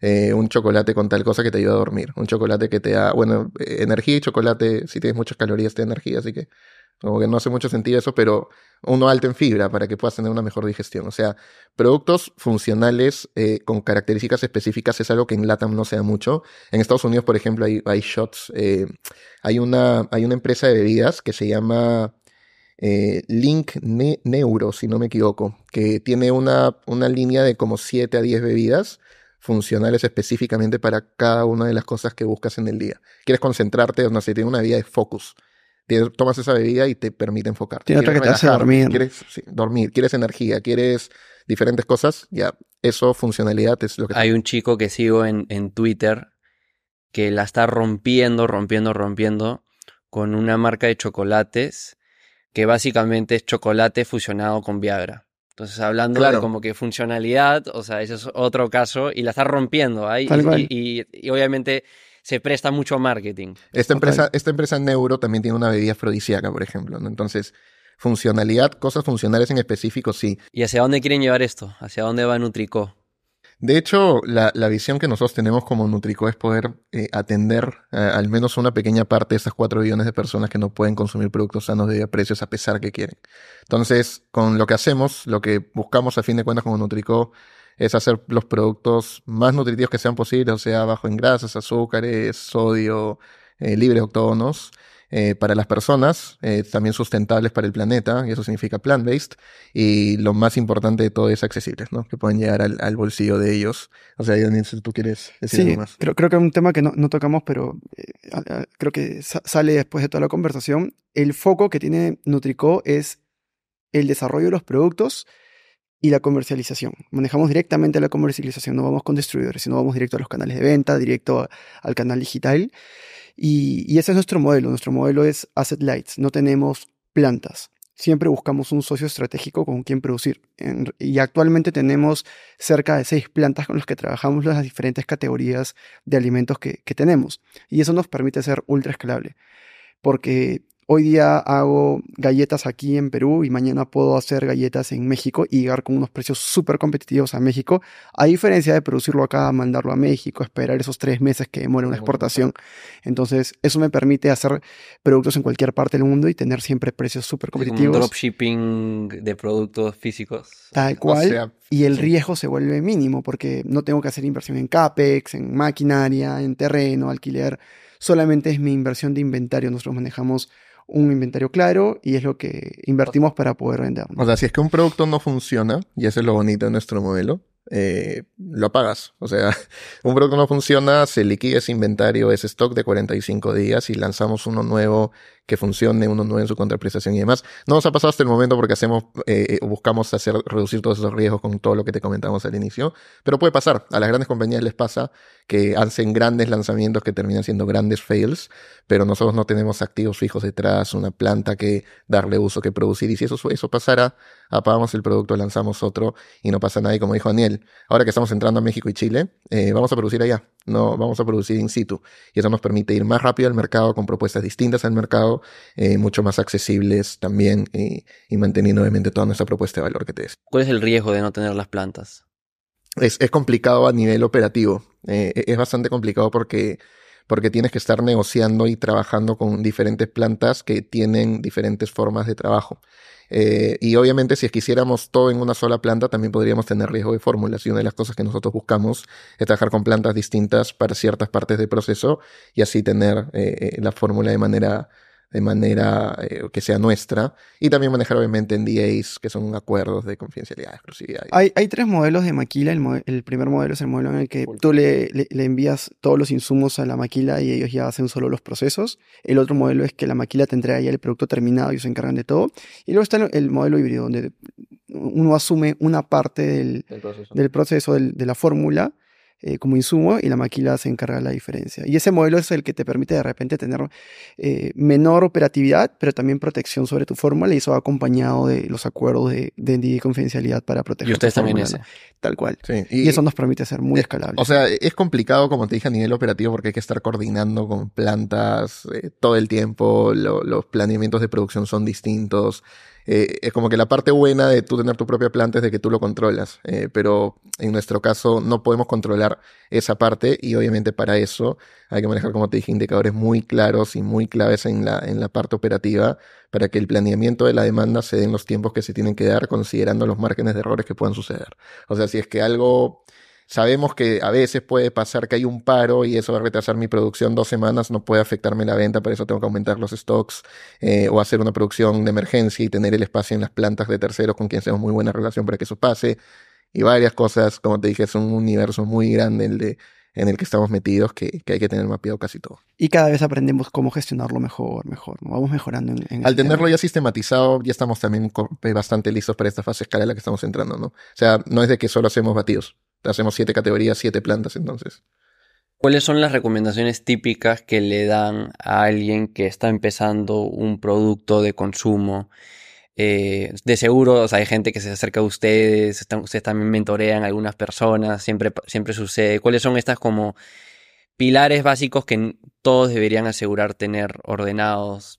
De, de, de hecho, hay, hay dos cosas que yo siempre digo, eh, que, que, siempre busco ayudar con emprendedores que están buscando entrar a esta industria que es ten bien mapeado tus costos eh, y ten bien mapeado el precio de venta al que vas a llegar al público, porque como te dije, hay muchos costos ocultos detrás. Eh, los gastos logísticos, el, tema, lo que tienes que invertir en marketing, eh, los ratios de nueva evolución, rebate y demás, que hay que tener bien mapeado eso para saber cuál va a ser tu precio de venta y cuáles van a ser tus márgenes que sean saludables a nivel de negocio. Hay un margen mínimo saludable que... varía mucho del modelo, si eres una planta, si eres maquila, qué categoría vas, pero es importantísimo tener tus units y enfocarte en la venta. Y ese es el segundo. Ese, es el segundo. Claro. Ese units te refieres a tus márgenes por venta unitaria. Sí. Sí. Sí, sí, sí. sí, eh, y a nivel transversal del negocio, y ese es el segundo, de hecho, así que si quieres darlo tú, porque yo también siempre digo eso, vender.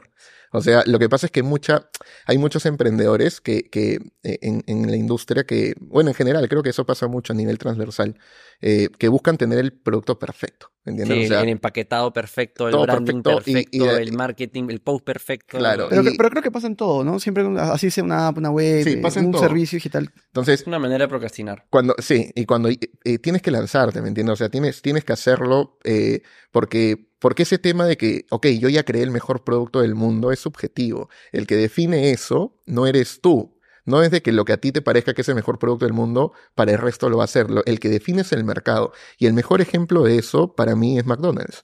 O sea, la empresa que más vende hamburguesas en el mundo, ¿cuál es? McDonald's. ¿Y, es la más rica? No. O bueno, no necesariamente, es subjetivo. Pero eh, es un producto de alto valor, indiscutiblemente. Correcto. ¿no? Precio, o sea, la gente piensa que, o sea, no, eh, eh, no es saludable, pero eso significa que no sea de valor. Por el precio que lo están vendiendo siempre viene con la, la misma nivel de calidad de producción, viene rápido, hay tiendas en todos lados. Correcto. Entonces ahí, ahí es donde te das cuenta que, que no te enfoques tanto en el, en el producto, es importante hasta cierto nivel, pero tienes que ponerte a vender ya, porque el mejor feedback y la mejor forma de mejorar es, es eso, es con el cliente. ¿Qué les importa a, me imagino es un gerente de compras, el que maneja una cadena de bodegas, supermercados, ¿qué les importa a ellos ¿Qué recomendación tienen para presentarse a este tipo de...? Es muy importante mostrar varias cosas. Uno, que conoces el, mercado, la industria y el segmento donde estás presentando tu propuesta, que estás yendo con una propuesta diferenciada que le va a hacer ganar dinero a él y tienes que ser muy claro en esa última parte cómo es que le vas a hacer ganar dinero a esa empresa, ¿no? Claro, no seas una más en el estante. Exacto, como, como que tienes un plan claro para entrar y tomar una, una participación tal de, ese, mercado o hacer crecer la categoría con tu propuesta. Tienes que tener claro el plan y, demostrar cuánto le vas a hacer ganar. Eso es clave. Y, lo que van a trabajar en conjunto, ¿no? O sea, una de, de, las cosas muy importantes es, es qué acciones de marketing vas a hacer para que yo venda un montón y, y no seas uno más en la góndola, porque porque sí, eh, cuando empezamos nosotros no sabíamos nada tampoco. Y ahí fue que fuimos aprendiendo, ¿no? Era como que básicamente no, nos dieron la oportunidad de entrar y la aprovechamos al mil siendo nosotros mismos mercaderistas, haciendo nosotros, o sea, mercaderistas son estos que están en los, en los supermercados, en los autoservicios, colocan los productos y acomodan los productos en las góndolas.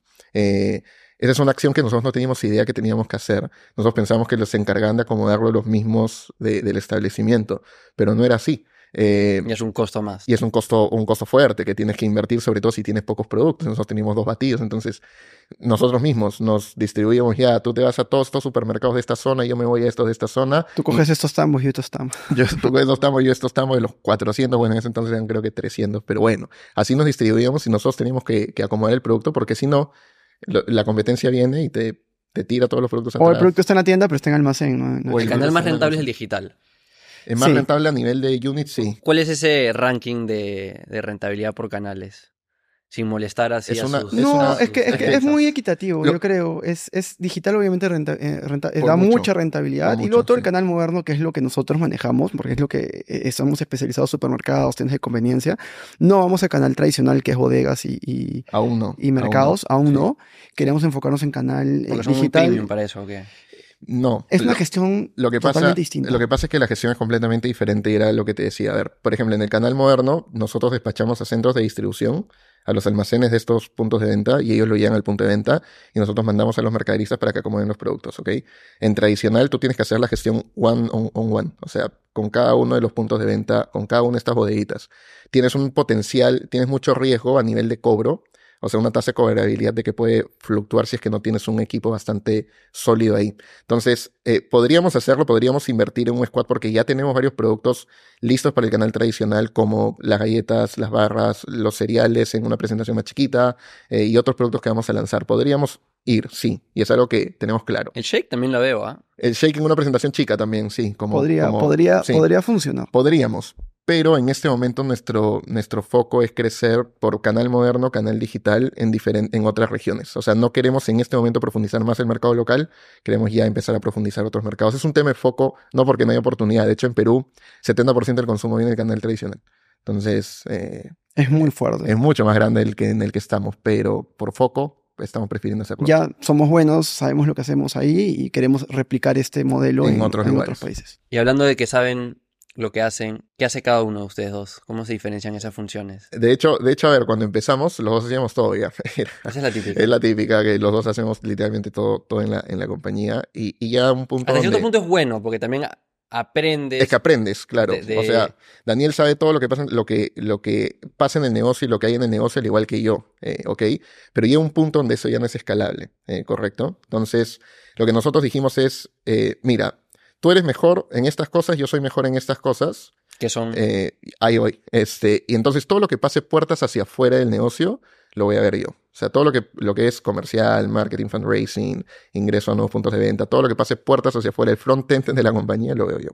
Y todo lo que pase puertas hacia adentro, porque Daniel es más metódico y todo ese tipo de cosas, todo lo que es operaciones, finanzas, hasta legal, obviamente no, él no es abogado, pero con, el, con, los, con los estudios y los abogados con los que trabajamos, lo ve Daniel. Yo quiero tu chamba, Carlos. ¿ah? Yo quiero tu chamba. Daniel los Y, y manejar los indicadores que se cumplan. E- Esa es la parte que veo. Carlos ve el tema de la, de la expansión y al final siempre hacemos match, ¿no? Porque eh, los planes se concretan porque hay el match de los dos. Claro. Y vemos cómo se logran las Y, cosas. y- son diferentes visiones y diferentes formas de, de- de hacer las cosas, ¿no? Yo, por ejemplo, a veces puedo venir y decirle, listo, Daniel, este año vamos a vender tanto y vamos a lograr tanto y vamos a entrar a todos estos canales de venta. Y me dice, pero espérate. Y, y me, y, y te permite esa pausa, ¿me entiendes? Que si fuera lo contrario y si Daniel tampoco tuviera alguien que le diga, vamos a este lado, también podría estar un crecimiento un poco más lento. Entonces, Pero ese... sí han hecho la división lógica. Esa es la, Sí. la típica división que Sí. se hace.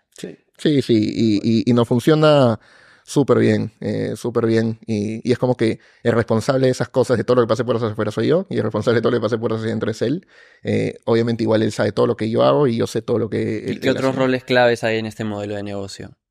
A ver, es clave... sea, si, yo, si- si yo quiero crear un, producto de nuevo, un producto de consumo Sí. fuera de estos líderes que se podrían dividir las funciones como, como ustedes se la dividen, ¿qué otros dos, tres roles ustedes dirían vas a tener que crear? El financiero es importantísimo.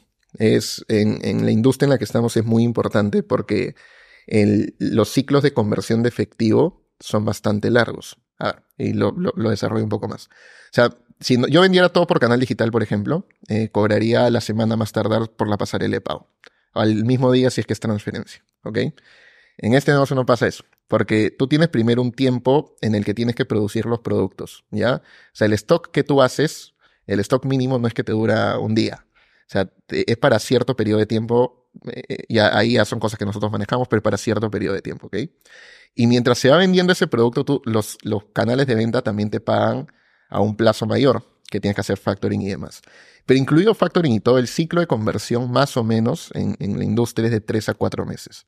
Entonces, si no tienes clarito el free cash flow de la compañía, porque tú puedes ver en los balances que todo está bien, que estás ganando mucho y que tienes un gran profit, pero el, el cash flow, el free cash flow es importantísimo en nuestra industria. Entonces, el rol financiero es clave, clave, clave. Daniel escapa en eso, así que por ahí tranquilo. Pero, en, en pero- algún momento necesitaremos a un CFO, pero en este Sí. momento, claro, en este momento lo estamos manejando internamente y, y funciona súper bien. Es clave tener tus indicadores claros y controlar y irlo midiendo semanalmente, ¿no? Hubo un momento de crisis en relación al flujo de caja. Sí. ¿Te acuerdas el libro? Profit First. Este, sí, sí, sí, sí, totalmente. Ha habido, ha habido problemas de, de ese tipo. O sea, el- Al el- inicio. Al inicio. Al De inicio, cuando, cuando ¿Cómo se dieron cuenta? Porque esos momentos, a, a mí me pasó, a mí me pasó con mi agencia que no es, o sea, mucho más simple el manejo de flujo de caja, porque es servicios, tienes clientes, capiras que sean de alto ticket, no es que tienes cientos de clientes o miles de clientes como ustedes, etcétera, etcétera. Eh, pero fue la primera vez que tuvimos que pagar impuestos, ¿no? Como que al año y pico de, haber fundado la, agencia, que nos dimos cuenta, uy, hay un hay decenas de miles de soles que tenemos que pagar, eh, miles de dólares que tenemos que pagar a, ¿no? de impuestos. Y eso como que no lo habíamos calculado bien porque estábamos en la universidad todavía, tenía mi parcial en una semana, o sea, era, otro momento, ¿no? Eh, ¿Cómo fue para ustedes? Sí, no, varias cosas que, que, en varios momentos nos ha pasado algún, algún, problema. Como dice Carlos, el ciclo, el ciclo de conversión de efectivo en nuestro caso es, es bastante largo. El hecho de que primero tienes que pagar el, el, costo de la producción, abastecerte, demora colocar los productos más rápido, un plazo de 30 días promedio, luego el plazo de cobranza también demora. Entonces, eh, y, y, crecer de forma agresiva con ese modelo eh, te, requiere, te requiere bastante caja detrás. Entonces, hemos tenido varias oportunidades donde hemos tenido complicaciones y es un tema de, gestionar bien tus márgenes, eh, definir, ¿no? El tema de los márgenes fue un tema delicado al inicio. Los márgenes que creamos eh, correctos al inicio no, eran, no eran los, de repente, los que necesitábamos y fueron cosas que fuimos arreglando en, en el tiempo y justo lo que Carlos menciona, el, hay un libro que ayudó mucho que es el de Profit First, que te ayuda a identificar que primero debes separar tu ganancia del negocio y luego tener claro cuáles son esos gastos claves y irlos separando en, tu negocio. Y, como, como que te permitía estructurar las cuentas, era, era, era un libro bastante interesante que en ese momento que, que recién empezamos nos ayudó que separas las cuentas de, no sé, tu el 50% del capital va a ir a operaciones, o sea, inventarios, ok, lo separas en una cuenta para eso, ¿no? Tanto te tiene que generar para marketing, lo separas en otra cuenta. Tanto para impuestos, tanto para planillas. Entonces, al final era, era un libro que te permitía acomodarte. Nosotros también estamos en la universidad, entonces eh, no sabíamos eso, ¿entiendes? Así que ese libro fue, fue, nos ayudó mucho porque era, yo creo que veíamos los, los estados financieros y decíamos, pero ¿dónde está la plata? Deberíamos estar generando mucho más y, no hay para pagar a, no sé, la producción que se viene, ¿qué vamos a hacer? Entonces ya, bueno, toda esa curva de aprendizaje eh, eh, eh, costó trabajo, costó tiempo, sudor, pero nada, y ahora entendemos profundamente el negocio, créeme, de izquierda a derecha y sabemos, y es por eso que hemos podido crecer 2 a 3X año a año, y, entendiendo de manera profunda estos ciclos, ¿no? ¿Cómo han cambiado como personas? Porque claramente han aprendido un montón. ¿no? Como dijimos al, inicio de la conversación, no sabían nada de esta industria puro dato increíble han dado a lo largo de toda esta conversación como personas, fuera del aprendizaje mismo de la industria y de cómo comercializar este tipo de productos y temas financieros, etcétera, ustedes como humanos, eh, cómo los ha cambiado este proceso de emprendimiento de menos, todavía no va mucho tiempo, recién empezaron en 2016. Sí, falta, falta muchísimo todavía. Falta, falta mucho todavía, por, delante. Pero a ver, en, este tiempo que ya ha pasado, sí, o sea, ha, habido mucho cambio desde la manera en cómo gestionamos el negocio, eh, el tema de liderar, que era algo que sin darnos cuenta empezamos a hacer y, ya no estamos solos, ¿no? Tenemos un equipo de, más de 20 personas con nosotros. Eh, el tema de saber delegar, eh, el tema de trabajar en equipo y, trasladar todo lo que te hemos comentado al equipo, ¿no? Y que esa gestión se replique. Para que sea escalable, ¿no? O sea, de hecho, de hecho en mi, en mi caso, son esas dos cosas que, que más, o sea, que más es la pregunta que, que, más me pongo a pensar. El tema de, de, liderar, de liderar equipos, de poder delegar, que era algo que al inicio me costaba mucho, era como que yo quería hacer todo. Era tu bebé. Claro, y era como que no, no hay forma que, que se pueda hacer como yo lo estoy haciendo, ¿entiendes? Y, y era algo que, que, que, que se ha cambiado porque si no el negocio no escala. O sea, el negocio, mientras menos dependa de un founder, es porque es más escalable.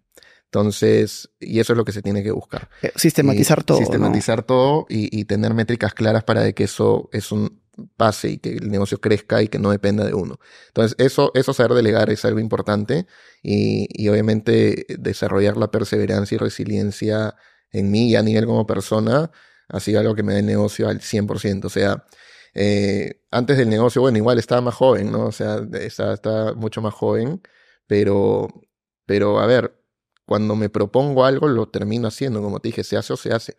Y el negocio me ha puesto tantas barreras y tantos obstáculos que se han superado una y otra vez, que cuando llevo a cosas de mi día, de mi día a día, digo, no sé, voy a hacer esto, lo termino haciendo. Eh, y es, es este, es eso, perseverancia y resiliencia es lo que me ha dejado bastante negocio, a mí como persona. Hay un. Hay una frase que escuché el otro día de un pata que se llama Alex Hormozzi, que dice: No te vuelves confiado por gritar afirmaciones frente al espejo.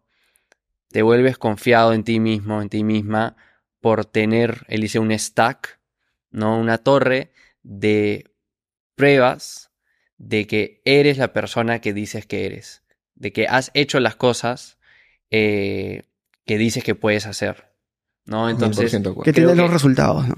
Correcto, entonces creo que eso es lo que, lo que ustedes tienen, ¿no? Lo que han generado en el tiempo es, oye, ahora soy más confiado de que si me propongo algo lo puedo hacer porque mira toda esa trayectoria que he hecho los últimos años.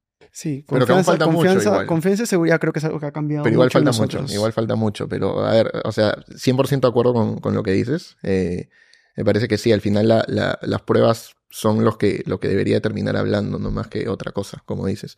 Pero, pero aún nos falta muchísimo. Eh, hemos tenido obviamente un gran avance hasta lo que hemos logrado, pero todavía queda mucho, mucho camino por recorrer. ¿Y su relación como amigos, cómo, cómo se ha transformado por, por haber emprendido juntos? Porque eran bien amigos. Sí, sí, sí. Es como relación, como hermanos, o sea, sí, no, no ha habido ningún problema, se ha mantenido eso. ¿Cuál ha sido la discusión más fuerte? Todo el rato. Sí, todo el tiempo, o sea, pero es chévere, o sea, esa discusión de patas que podemos pelearnos, pero llevarnos bien. Es que, a ver, nosotros, nosotros creo que una, una cosa importante que hacemos es que delimitamos lo que es negocio y otras cosas.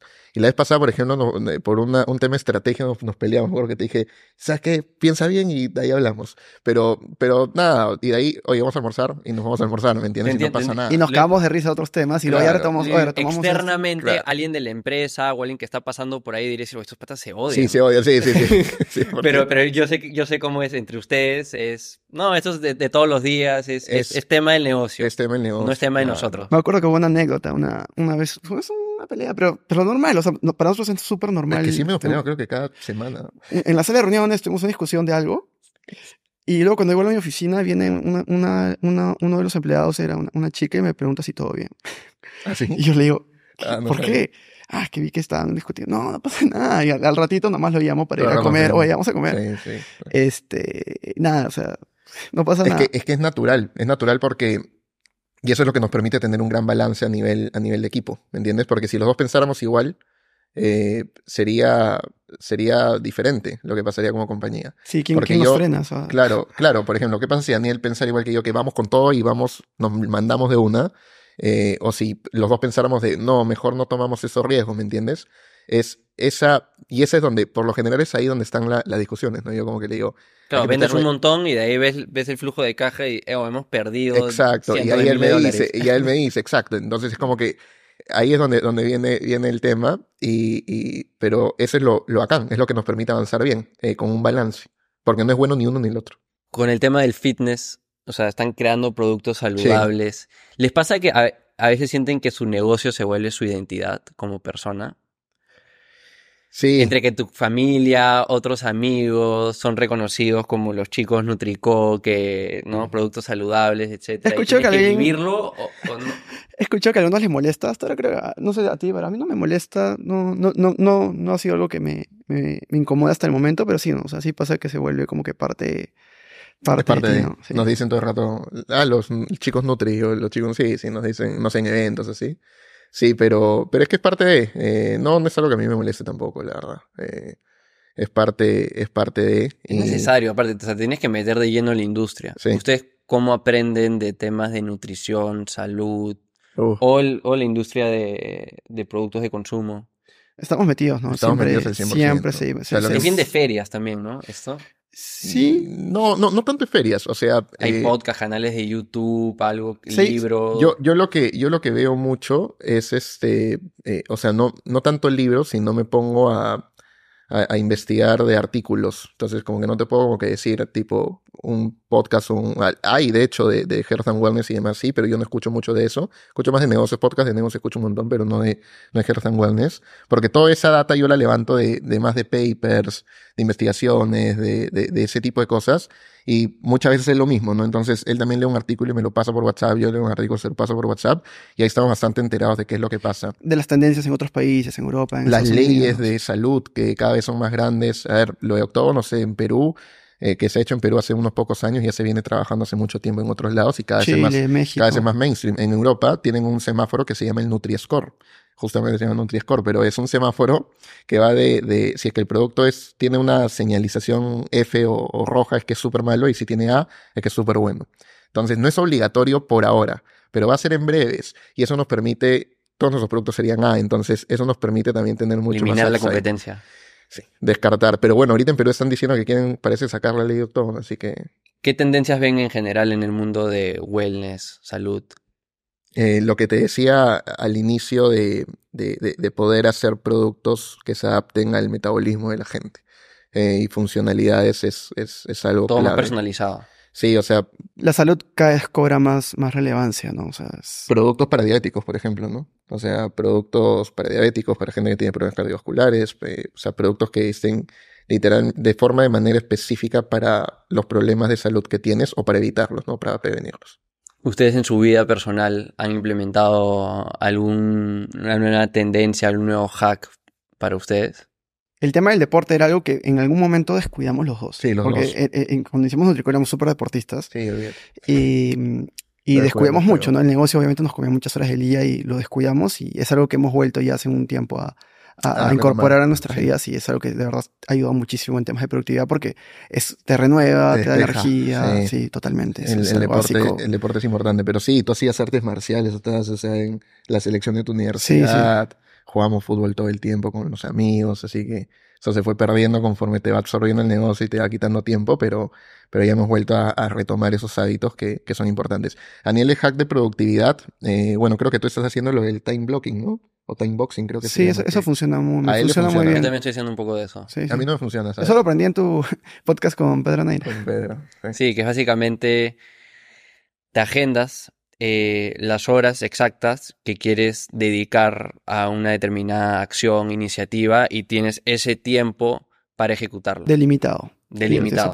¿no? O sea, ya, quiero hacer esta nueva presentación de ventas. Ok, me estoy agendando hora y media el viernes de 9 a.m. a 10 y media a.m. y es el tiempo para hacerlo y lo voy a hacer ahí.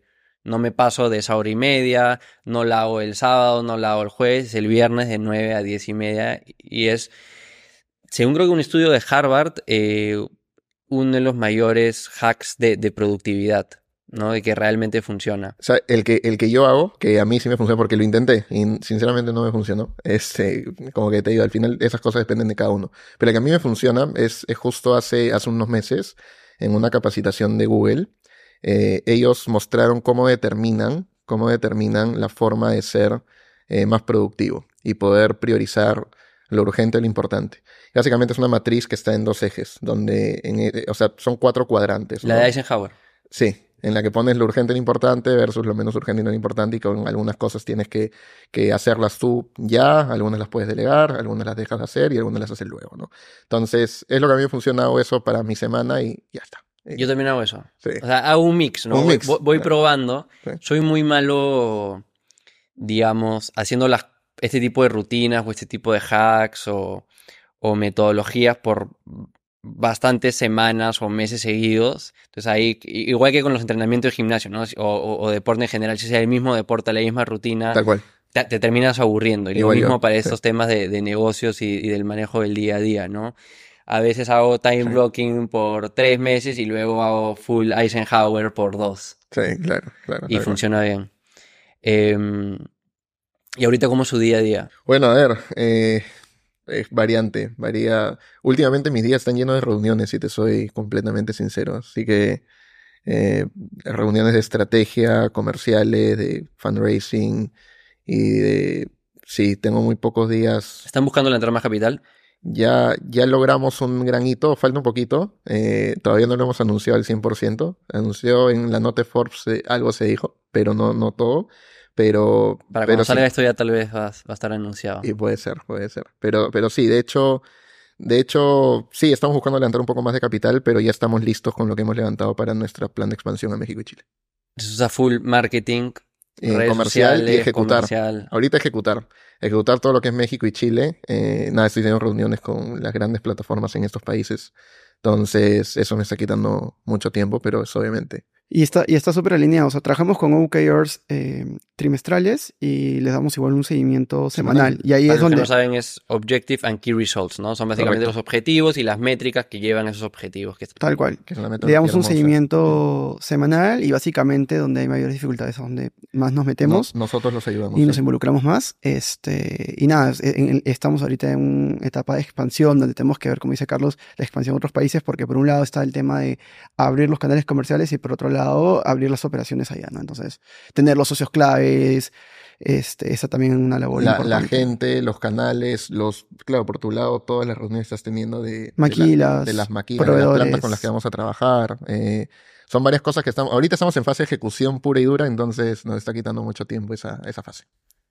¿Qué me dirían que es lo que más les gusta de, de este negocio, de, de, de, este emprendimiento, de la vida que están viviendo ahorita? Varias cosas, pero dale, dale tú. Qué buena pregunta, porque hay, muchas cosas que, que, me gustan. Este, y, y, creo que a mí lo que me, me, gusta mucho y se da mucho a partir de la transición a, a Nutricheca, Nutrico, es que literalmente estamos logrando y estamos, tenemos un camino claro para lograr lo que teníamos eh, como sueño o visión en un comienzo, que era cambiar la industria de alimentos y volver a lo saludable accesible para todos. O sea, al comienzo solo era un sueño, no es como que había un plan claro de, cómo lograrlo. Y hoy en día con, con, Nutrico y los planes que tenemos juntos, tenemos un plan como que a siete años de cómo sí vamos a marcar una huella importante en el mundo para lograrlo. Entonces, eh, estamos trabajando literalmente por el sueño que teníamos y eso me parece muy, muy, muy chévere. Algo que no, no, creí antes que fuera posible, pero lo estamos logrando y es bastante gratificante para mí eh, trabajar en eso. Sí, de hecho, de hecho, ahí bastante alineado con lo que dices. Eh, igual agregaría, lo que agregaría ahí es, es de que es poder haber pasado la transición de ser una CPI tradicional o una MIPE a ser una foodtech, eh, una startup foodtech de alto crecimiento, porque a ver, como te digo, veníamos creciendo bien de 2016 al 2020 como NutriShake y, y bacán, pero del 2020 acá, por, el factor tecnológico, el crecimiento ha sido mucho más acelerado y estar trabajando en algo, como dice Daniel, con un plan bastante claro para poder atender a un poquito de estos 4 billones de personas, o sea, la mitad de la población mundial que no puede consumir productos sanos por precios, con propuestas que, que, están cambiando esta, esta industria de manera positiva, eh, es, algo, es algo que obviamente eh, eh, nos llena mucho, ¿no? Y, y, y, ahí, y el otro, otro tema que ya es saliendo un poquito de eso, algo que es bien bonito ver es como cuando conoces a alguien, te cruzas a alguien que te dice, oye, he probado lo que ustedes hacen y me gusta, ¿me entiendes? O te dan feedback, oye, he probado y, este me gustó, este no me gustó. Entonces, eso también es bastante gratificante porque como que cada vez son más personas las que te encuentras que te dicen, sí, yo lo he probado, ¿me entiendes? Eh, que antes no pasaba. y, y, quisiera sumar algo que me acabo, lo que ha dicho me, acaba de hacer acordar, que es que lo, que estamos haciendo, lo, otro chévere y gratificante eh, es que nos damos cuenta que sí es, genera mucho valor porque ya no son solo clientes, sino grandes empresas que nos buscan, que es lo que no te lo hemos comentado en, toda la conversación. Es cierto. Quienes nos están buscando justamente por lo que estamos haciendo y quieren trabajar con nosotros, hacer alianzas, que ojalá, eh, ya lo hemos hecho y ojalá podamos comunicar pronto alguna gran alianza que estamos trabajando con, con una gran empresa internacional.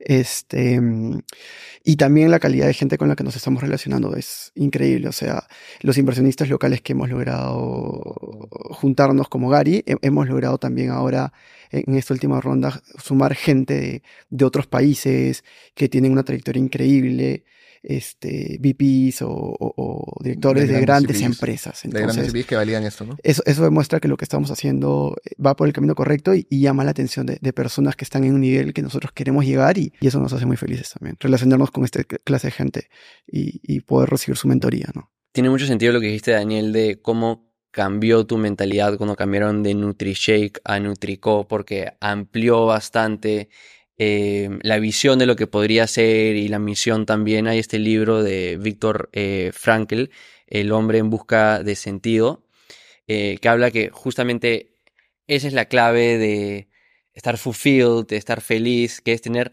una visión a largo plazo, una misión a largo plazo, que es lo que te da la energía y la felicidad a lo largo del proceso. ¿No? O sea, quieres hacer eso, quieres apuntar a algo que hasta tal vez probablemente sabes que nunca vas a llegar, pero es algo tan lejano que te da una misión que hace que el día a día eh, sea mucho más llenador, ¿no? Eh, y obviamente a lo que tú dijiste, Carlos, de que si esa, si esa misión también beneficia al mundo, a la población, obviamente es un punto agregado a, la ecuación.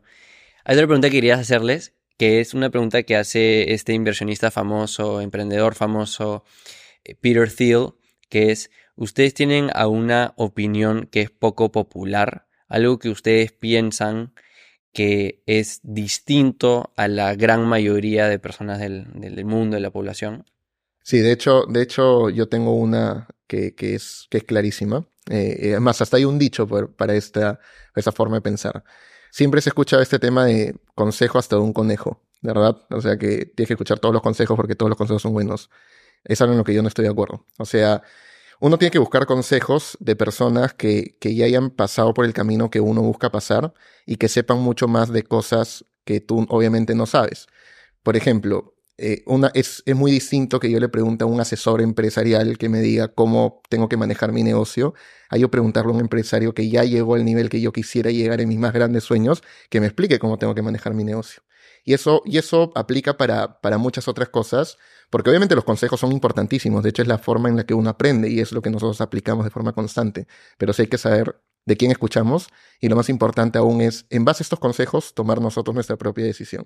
Así que esa frase como que consejo de todos, no, sino consejos de, de específicos de personas que ya han pasado y han logrado lo que tú quieres lograr.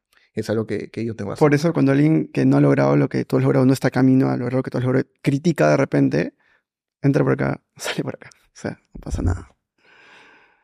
Para alguien que quiere lograr lo que ustedes han logrado, se sienten inspirados por lo que ustedes han logrado, lo que han contado en esta conversación, y, es alguien que diría, voy a tomar el consejo de Carlos y Daniel, ¿qué le dirían a esa persona? Puede ser tal vez un joven universitario, o tal vez, ¿qué le dirían al Carlos, al Daniel de 2016, 2015, 2014, que eran otra persona? ¿Quieres eh, Sí, claro. Em, lo que hablaste, soñar en grande. O sea, si quieres eh, llegar a la luna, apunta a las estrellas. O sea, tener un sueño súper grande es lo que te permite de verdad que tu trabajo eh, genere un impacto y, al menos logres una parte de lo, de, lo que, de lo que quieres, ¿no? Entonces, tu sueño tiene que ser muy, muy grande. Eso también ayuda bastante a que a sumar a personas a esa visión, a esa misión, ¿no? Si es que está diciendo, oh, estoy apuntando a crear este negocio de cinco personas que factura una poca cantidad de dinero, chévere, pues un lifestyle business, eh, un negocio que da un buen estilo de vida para un grupo pequeño de personas, pero si quieres en verdad sumar a un montón de personas, personas también súper inteligentes, capas, con visiones también grandes, mientras más grande es esa visión, más fácil se vuelve a sumar a esas personas. Sí, tal, cual. Y, bueno, a ver, yo, eh, que sean perseverantes y luchen por sus sueños, ¿no? Eh, ellos saben el camino que están, están siguiendo. O sea, cada, cada persona tiene su propio camino, su propia forma de hacer las cosas y, y tienen que luchar hasta el final por, por sus sueños. Eh, porque, de hecho, justo en este, en, la película del fundador de, McDonald's, él dice, él dice exactamente eso. Bueno, no sé exactamente, pero parafraseando, eh, es como que el, mundo está lleno de muchas personas talentosas que no han logrado nada y muchas personas con poco talento que han logrado mucho. Pero que la diferencia entre unas y otras está en la perseverancia para poder lograr esas cosas y poder lograr y luchar por sus sueños. Así que yo diría eso, que no se rindan, que no es fácil, es súper complicado. Los primeros años son los más difíciles, hay algunos que lo logran antes, otros que lo logran después, pero sigan buscando lograr sus sueños. Eso es. Me encantó esta conversación. ¿ah? Quiero acabar con una dinámica que solemos hacer de varias preguntas rápidas para que cada uno responda eh, con su versión. ¿Qué oportunidades de negocio ven en general que alguien que está escuchando esto podría realizar? Se mencionó algunas en, esta conversación, como por ejemplo la de la data, recaudar la data para ayudar a producir eh, productos que, el mercado quiere que otras. Saliendo, saliendo un poco de nuestra industria, eh, fintechs. Creo que, en fintechs hay muchas oportunidades aún. Se han hecho varias cosas, sí, hasta el momento y hay varios casos de éxito bastante grandes, pero creo que hay todavía un montón de cosas donde se pueden desglosar. Por ejemplo, la atención a, empresas más pequeñas, atención a, startups, a empresas más pequeñas, no necesariamente startups, sino MIPES y pymes en Latinoamérica.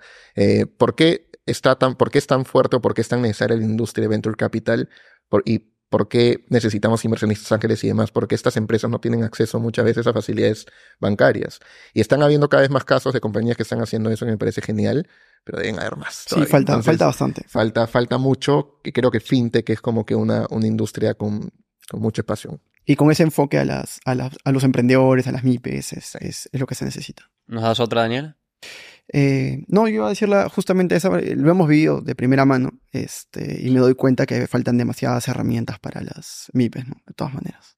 ¿Qué herramientas, softwares usan para gestionar su negocio y el día a día de sus vidas? Gmail, Trello, eh, WhatsApp, eh, Calendly, Google Calendar. No sé si quieres hablar. A ver, aparte de las que dijo, porque también usamos las mismas, este, el mismo negocio. Eh, bueno, sí. Eh, Airtable, eh, Slack también, y Founder Suite, eh, que es un, un, CRM de fondos de inversión que para el momento que estuvimos levantando luce mucho. Muy bueno. Así, muy bueno, muy así bueno. que eh, ese sí, eso también. ¿Qué te da distinto ese a, a algo que podrías hacer en un CRM normal o un es, Trello? Eh, claro, es de pago, eh, pero tiene la, la, única diferencia es que tienes una base de datos de un montón de fondos. Entonces, ah, ya, ya. es como que ahí... Estás comprando acceso a la base claro, de datos, básicamente. Pa, pero aparte de eso también tienes el CRM, entonces es como que lo tienes. Y ya viene estructurado, o sea, ya está, no hay que armarlo. estructurado como que en qué fase estás con cada una de las conversaciones, porque cuando haces esto de levantar capital, hablas con mucha y gente. Te arroja... Es una buena idea de negocio para otras cosas. Alguien podría crear ese mismo software Sí. para otras, Otras industrias, cosas. otras áreas, otras verticales, que Sí. no sean founders, que sean Sí, agencias o lo que sea. Sí. Sí, tal cual. Una mala recomendación que suelen escuchar a otras personas dar. Yo, yo tengo, yo tengo Sí, una. sí. Este, escucho mucho que las personas dicen, si quieres emprender, lánzate ya, o sea, hazlo. Eh, lo cual está bien hasta cierto punto, pero yo creo que cada, cada persona tiene un momento, ¿no? Entonces, eh, no todo el que emprenda, es más, la estadística lo dice, la mayoría de los que emprendan van a fracasar. Entonces tienes que identificar muy bien el momento en que, en el, en, en que estás en la vida, ¿no? Eh, tienes que ver si puedes asumir ese riesgo. No es diferente si uno emprende siendo joven, recién salió de la universidad, que si, un, a que si un padre de familia de 40 años con un trabajo estable, que mantiene a su familia, quiere emprender un nuevo negocio del cual desconoce totalmente, ¿no?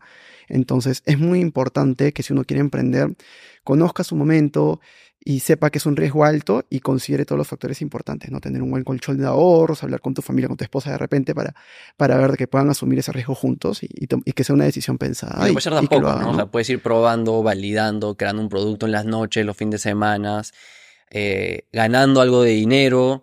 Tal vez no lo que te da tu trabajo, ¿no? A tiempo completo, pero tal vez acercarte a eso a la mitad y ahí dar el salto. Claro, cuando el costo de oportunidad te da más sentido, ¿no? Porque depende de la etapa en la que estés. No sé, si estás estudiando, tal vez es un buen momento, ¿me entiendes? el mejor. Estás- Sí. el mejor, claro.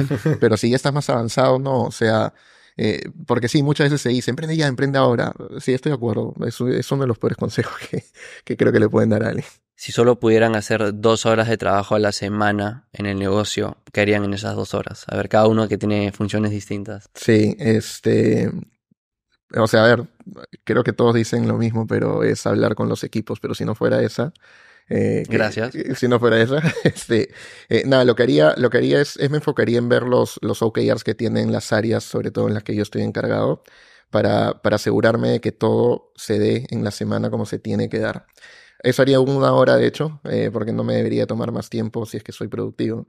Y la otra hora, eh, lo que haría sería mandar las cosas, o sea, toda mi lista de urgentes importantes que tengo que hacer ya, la buscaría realizar. Eh, si me tomara más de una hora estaría en problemas, así que priorizaría los que tengan que ver con temas comerciales, sobre todo por la fase en la que estamos hoy en día, que es de escala. Así que todos los correos y ese tipo de cosas que tenga que hacer a nivel comercial, los haría así. Igual, o chequear los OKRs y ver lo que esté, lo que esté eh, de repente necesitando más ayuda para, para apoyar y involucrarme en esa parte de todas maneras. sería. ¿Eso dónde lo ves? O sea, eh, técnicamente la data, los OKRs, ¿en qué herramienta, en qué software? Lo manejamos en Drive, En Google Sheets, de hecho. en Google Chats, y, y igual nuestro equipo nos manda informes eh, eh, por correo, ¿no? De su, de, de- de- de su trabajo Cada relacionado a los te OKRs. manda, no sé, OKRs, operaciones, semana 1 de enero. Ya está, ya está. Si pudieran tener otra profesión, ¿cuál sería? ¿Futbolistas? A ver, pero el- ahí el factor talento creo que también es... O sea, sí, en, cualquier, en cualquier tipo de deporte, o sea, no sé, en artes marciales eh, me hubiera gustado de repente saber hasta dónde hubiera podido llegar, pero sé que es una limitante. Y en cualquier otra carrera, yo creo que de repente hubiera tratado de, de ver el tema de emprender, excepto en una, que yo creo que fue- es la, es la única carrera en la que yo hubiera querido, o hubiera sido feliz trabajando como empleado, que es este, médico de atención de emergencias. Wow. Eso me parece, es la única carrera que me hubiera hecho feliz trabajarla. Y, hubiera hecho, me quedo ahí. Está bueno. No te lo sabías. No, no, no. No, de hecho, de hecho no. a ver, yo que hubiera sido. Eh, Mira, hay, a ver, hay una carrera que me gusta mucho, que de hecho respeto mucho, que es economía. Así que probablemente hubiera sido economista. De hecho, estaba, era mi segunda opción, aparte de la que estudié. El tema es que probablemente hubiera terminado haciendo igual algún negocio relacionado a economía, entonces, o una fintech quizás. Así que para salir un poquito de ese cuadro, otra opción es, es política, ¿sabes? O sea, política, hay muchas cosas que están tan mal, o sea, tan mal a nivel transversal, que cuando era más joven, porque obviamente eso lo decís cuando eres joven, uno piensa... Como más idealista. claro, es más idealista y dice, yo lo puedo hacer. Si me preguntas hoy en día, ¿me quiero meter a política? No, y no me veo tan sinceramente en política, pero si tomar esa decisión en ese momento, pudo haber sido. Mejor compra de 100 dólares o menos. Pregunta muy difícil. Pregunta muy difícil. A ver, libros es, es, es, algo, es algo, creo que es el la mejor... El mejor retorno. El mejor retorno en base a esos 100 dólares. Así que eh, mira, me quedaría con, con, eso, con libros o algún curso que haya llevado que me cueste menos de 100 dólares en, en estas plataformas digitales edtech, así que con eso me quedaría. Sí, yo también pienso igual que, que, cualquier tipo de compra en libro, educación o curso online y de repente suscripción al gimnasio, ¿no? Eso también creo que se ha ayudado muchísimo. En líneas a eso, ¿cuál ha sido el libro que más han recomendado? El, el mío y el que más me marcó, de hecho, que fue pero uno de los primeros libros de negocio que leí fue Blue Ocean Strategy. Buenazo. Que es un gran libro, sí. Es corto, es, es cortito. rápido. Sí, es, es, bastante rápido, pero a ver, para explicar de qué trata, es súper rápido, es, es de cómo, a ver, los océanos rojos, eh, océano azul y océano rojo, los océanos rojos son donde están todos los tiburones comiéndose entre sí, está lleno de sangre. Los mercados competitivos. Los mercados competitivos, donde están todos, donde está todo el mundo, están los grandes y todos están sacando la mugre. Entonces, y, que, y te enseña cómo buscar o, qué estrategias tienes que hacer para poder tú posicionarte en un océano azul, donde nadie se esté matando, donde tú estés nadando bien libre y no estés lleno de sangre. Y te muestra varios casos, ¿no? No sé, Circo du Soleil en la industria de circos. Claro, que eh, Circo du Soleil te dice que, por ejemplo, tenías el teatro, que era más caro, era súper fino, era todo, digamos, preparado, y luego tenías el circo, que era barato, bien distinto, ¿no? Y ahí te, te dice todos los factores que, que, están viendo de cada uno y básicamente Cirque du Soleil fue agarrar un poquito de cada uno y crear una categoría nueva. Correcto. Entonces, es mucho sobre eso, crear categorías nuevas son estos océanos azules, ¿no? Sí, sí, sí, tal cual. Entonces sí, es un libro, un libro muy bueno. Bueno, igual hay varios más, ¿no? Habla también de, de la primera aerolínea barata, de bajo costo, ¿no? Que también agarró un poco de, de lo que la gente quería, de distintos modelos, y creó una nueva categoría. Netflix es otro ejemplo de, de eso, ¿no? Entonces, Tal cual. Sí, hay varios. En mi caso sería Profit First, el libro que ya, ya te comenté, la ganancia es primero, eh, tanto para empresa como para persona, te ayuda muchísimo, porque, o sea, para empresa separa las ganancias de la empresa apenas eh, cobres, y en tema personal, o sea, separa tu ahorro apenas tengas tu ingreso y luego... el libro de Profit First es solo para productos, se presta para cualquier... es, para, cualquier empresa y también te sirve de alguna manera como persona para manejar tus finanzas personales, ¿no? Es como, es como que habla de, de cómo puedes evitar que un negocio deje de ser una máquina de comer dinero. Exacto. ¿Me entiendes? En el que literalmente vendes, puedes vender un montón, pero no estás generando absolutamente nada de profit. Y literalmente por eso es Profit First. Entonces sí, es un gran libro. Es un, libro. muy buen libro, sí. Un panel en la calle que toda la ciudad podría ver. ¿Qué escribirían? ¿Qué se tuvo? Eh, lo, que ya dije, o sea, este, si quieres este, llegar a la luna, apunta a las estrellas. Eh, a ver, no pienses mucho, hazlo. O sea, creo que eso hay que ejecutar, hay que ponernos a hacer las cosas. Dos buenos consejos, ¿ah? ¿Qué nuevo hábito del último par de años ha sido el que más los ha ayudado? A ver, mire, en mi caso eh, es el agradecimiento. Eh, de hecho, es algo, algo que ya hace un tiempo vengo haciendo. Eh, agradecer a Dios, a, la vida en general por, por las oportunidades que me da. es algo que siempre me permite hacer esa retrospectiva, ¿no? Decir, dónde estaba hace tanto tiempo, dónde estoy ahora y dónde voy a llegar mientras se me sigan abriendo esas oportunidades. Entonces, eh, eh, agradecer te permite tener, darte cuenta de, eso, ¿no? Eh, y no, no meterte en la vorágine del día a día.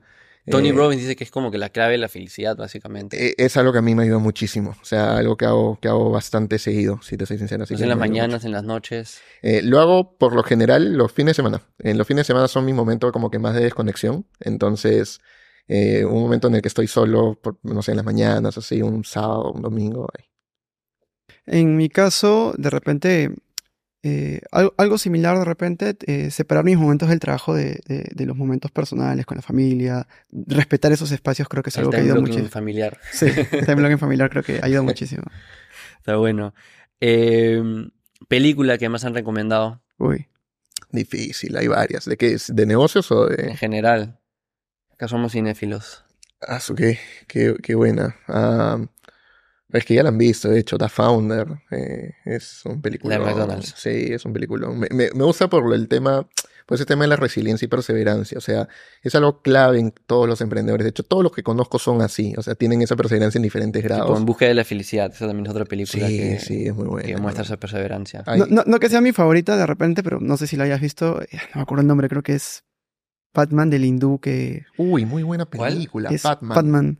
Es, muy un hindú este, que crea la primera toalla femenina en la toalla higiénica. Toalla higiénica femenina porque allá la, el tema de la menstruación era algo mal visto, era algo que las mujeres ocultaban y no, y no, usaban toalla este, porque lo veían como algo malo. Entonces él se preocupó por este punto por su esposa y él comenzó a querer hacer toallas higiénicas en, en la India porque las que vendían eran carísimas, carísimas y nadie lo podía comprar. hizo unas de acceso para la mayor cantidad de personas y nada. Pero, pero es un, era un tema coyuntural y, estaba muy mal visto lo que él hacía y todos le dieron la espalda a su familia, a su misma esposa. Con eso no hemos visto, ¿no? Batman. Batman, es muy, muy PAD, PAD Man. O sea, Batman. Batman, es, es, es buenísimo. Es muy buena, sí. Recomendadísimo. ¿Cuál es la mejor inversión que han realizado? Puede ser de dinero, tiempo, energía. Eh, en capacitarme constantemente y aprender. O sea, creo que es la... Específicamente hay un curso, un tema que... No, o sea, no, no, te puedo decir un tema específico porque eh, particularmente yo busco aprender de todo. Eh, es como estoy obsesionado con aprender más y volverme un experto generalista de muchas cosas. Entonces, no, no te hablo eh, en algo en específico, pero me pongo a pensar el conocimiento que tenía hace muchos años al que tengo ahora y el que espero tener cuando sea, tenga 50, 60 años. Es algo es algo muy, muy interesante. Así que la mejor inversión está en, eso, en aprender. En, mi caso creo que es este, pasar tiempo y, jugar con mis hijos. Tengo dos hijitos, entonces pasar tiempo con ellos, este, darme el tiempo de jugar con ellos es, es algo que me ha llenado de mucha gratificación y, crecen rápido. Entonces trato de disfrutar lo más posible de cada etapa de, su crecimiento. Justo día es, es tanto mi sobrinita. Eh, la siguiente es una pregunta que, dejó el invitado anterior. Eh, antes de dárselas, ¿qué pregunta tienen ustedes para el siguiente invitado? A ver, te puedo decir, te puedo decir una. ¿Cuál ha sido el momento eh, más duro que has pasado con tu compañía y cómo superaste ese, ese momento? De repente algo personal, ¿cuál es tu más grande miedo? Buenazo. A ver, la pregunta que dejaron fue, ¿Qué podrías hacer desde tu rol para cambiar el Perú o Latinoamérica? Ajá, qué buena pregunta. Seguir democratizando el acceso a productos nutritivos, eh, creo que es la forma. Eh, y bueno, obviamente retribuyendo al ecosistema. Creo que, que la fuerza motora del país y del ATAM son los emprendedores, son las empresas que se forman eh, son lo que mueven las economías y lo que hace que todo avance. Entonces, seguir retribuyendo de esa forma. En un momento me tocó ser un emprendedor que, que se lanzó a la piscina, que no sabía nada, y, y, cada vez que tengo la posibilidad de ayudar a, emprendedores que están en ese camino, siempre estoy dispuesto a hacerlo y conforme vaya avanzando voy a querer seguir ayudando más y, y, es algo invirtiendo también en algún momento voy a querer invertir también en compañías, eh, en startups y demás. Entonces, creo que eso, eso es. Tal cual, lo, mismo, con, trabajando con lo que venimos haciendo y devolver ese, ese apoyo que recibimos. Buenísimo. Carlos, Daniel, me ha vacilado un montón esta conversación. He aprendido un montón de una industria que no conozco para nada. Acá estamos con los productos de Nutrico. ¿A dónde quieren enviar, dirigir? ¿Qué le quieren decir a los que nos escuchan? Bueno, a ver, ah, pueden seguirnos en todos lados.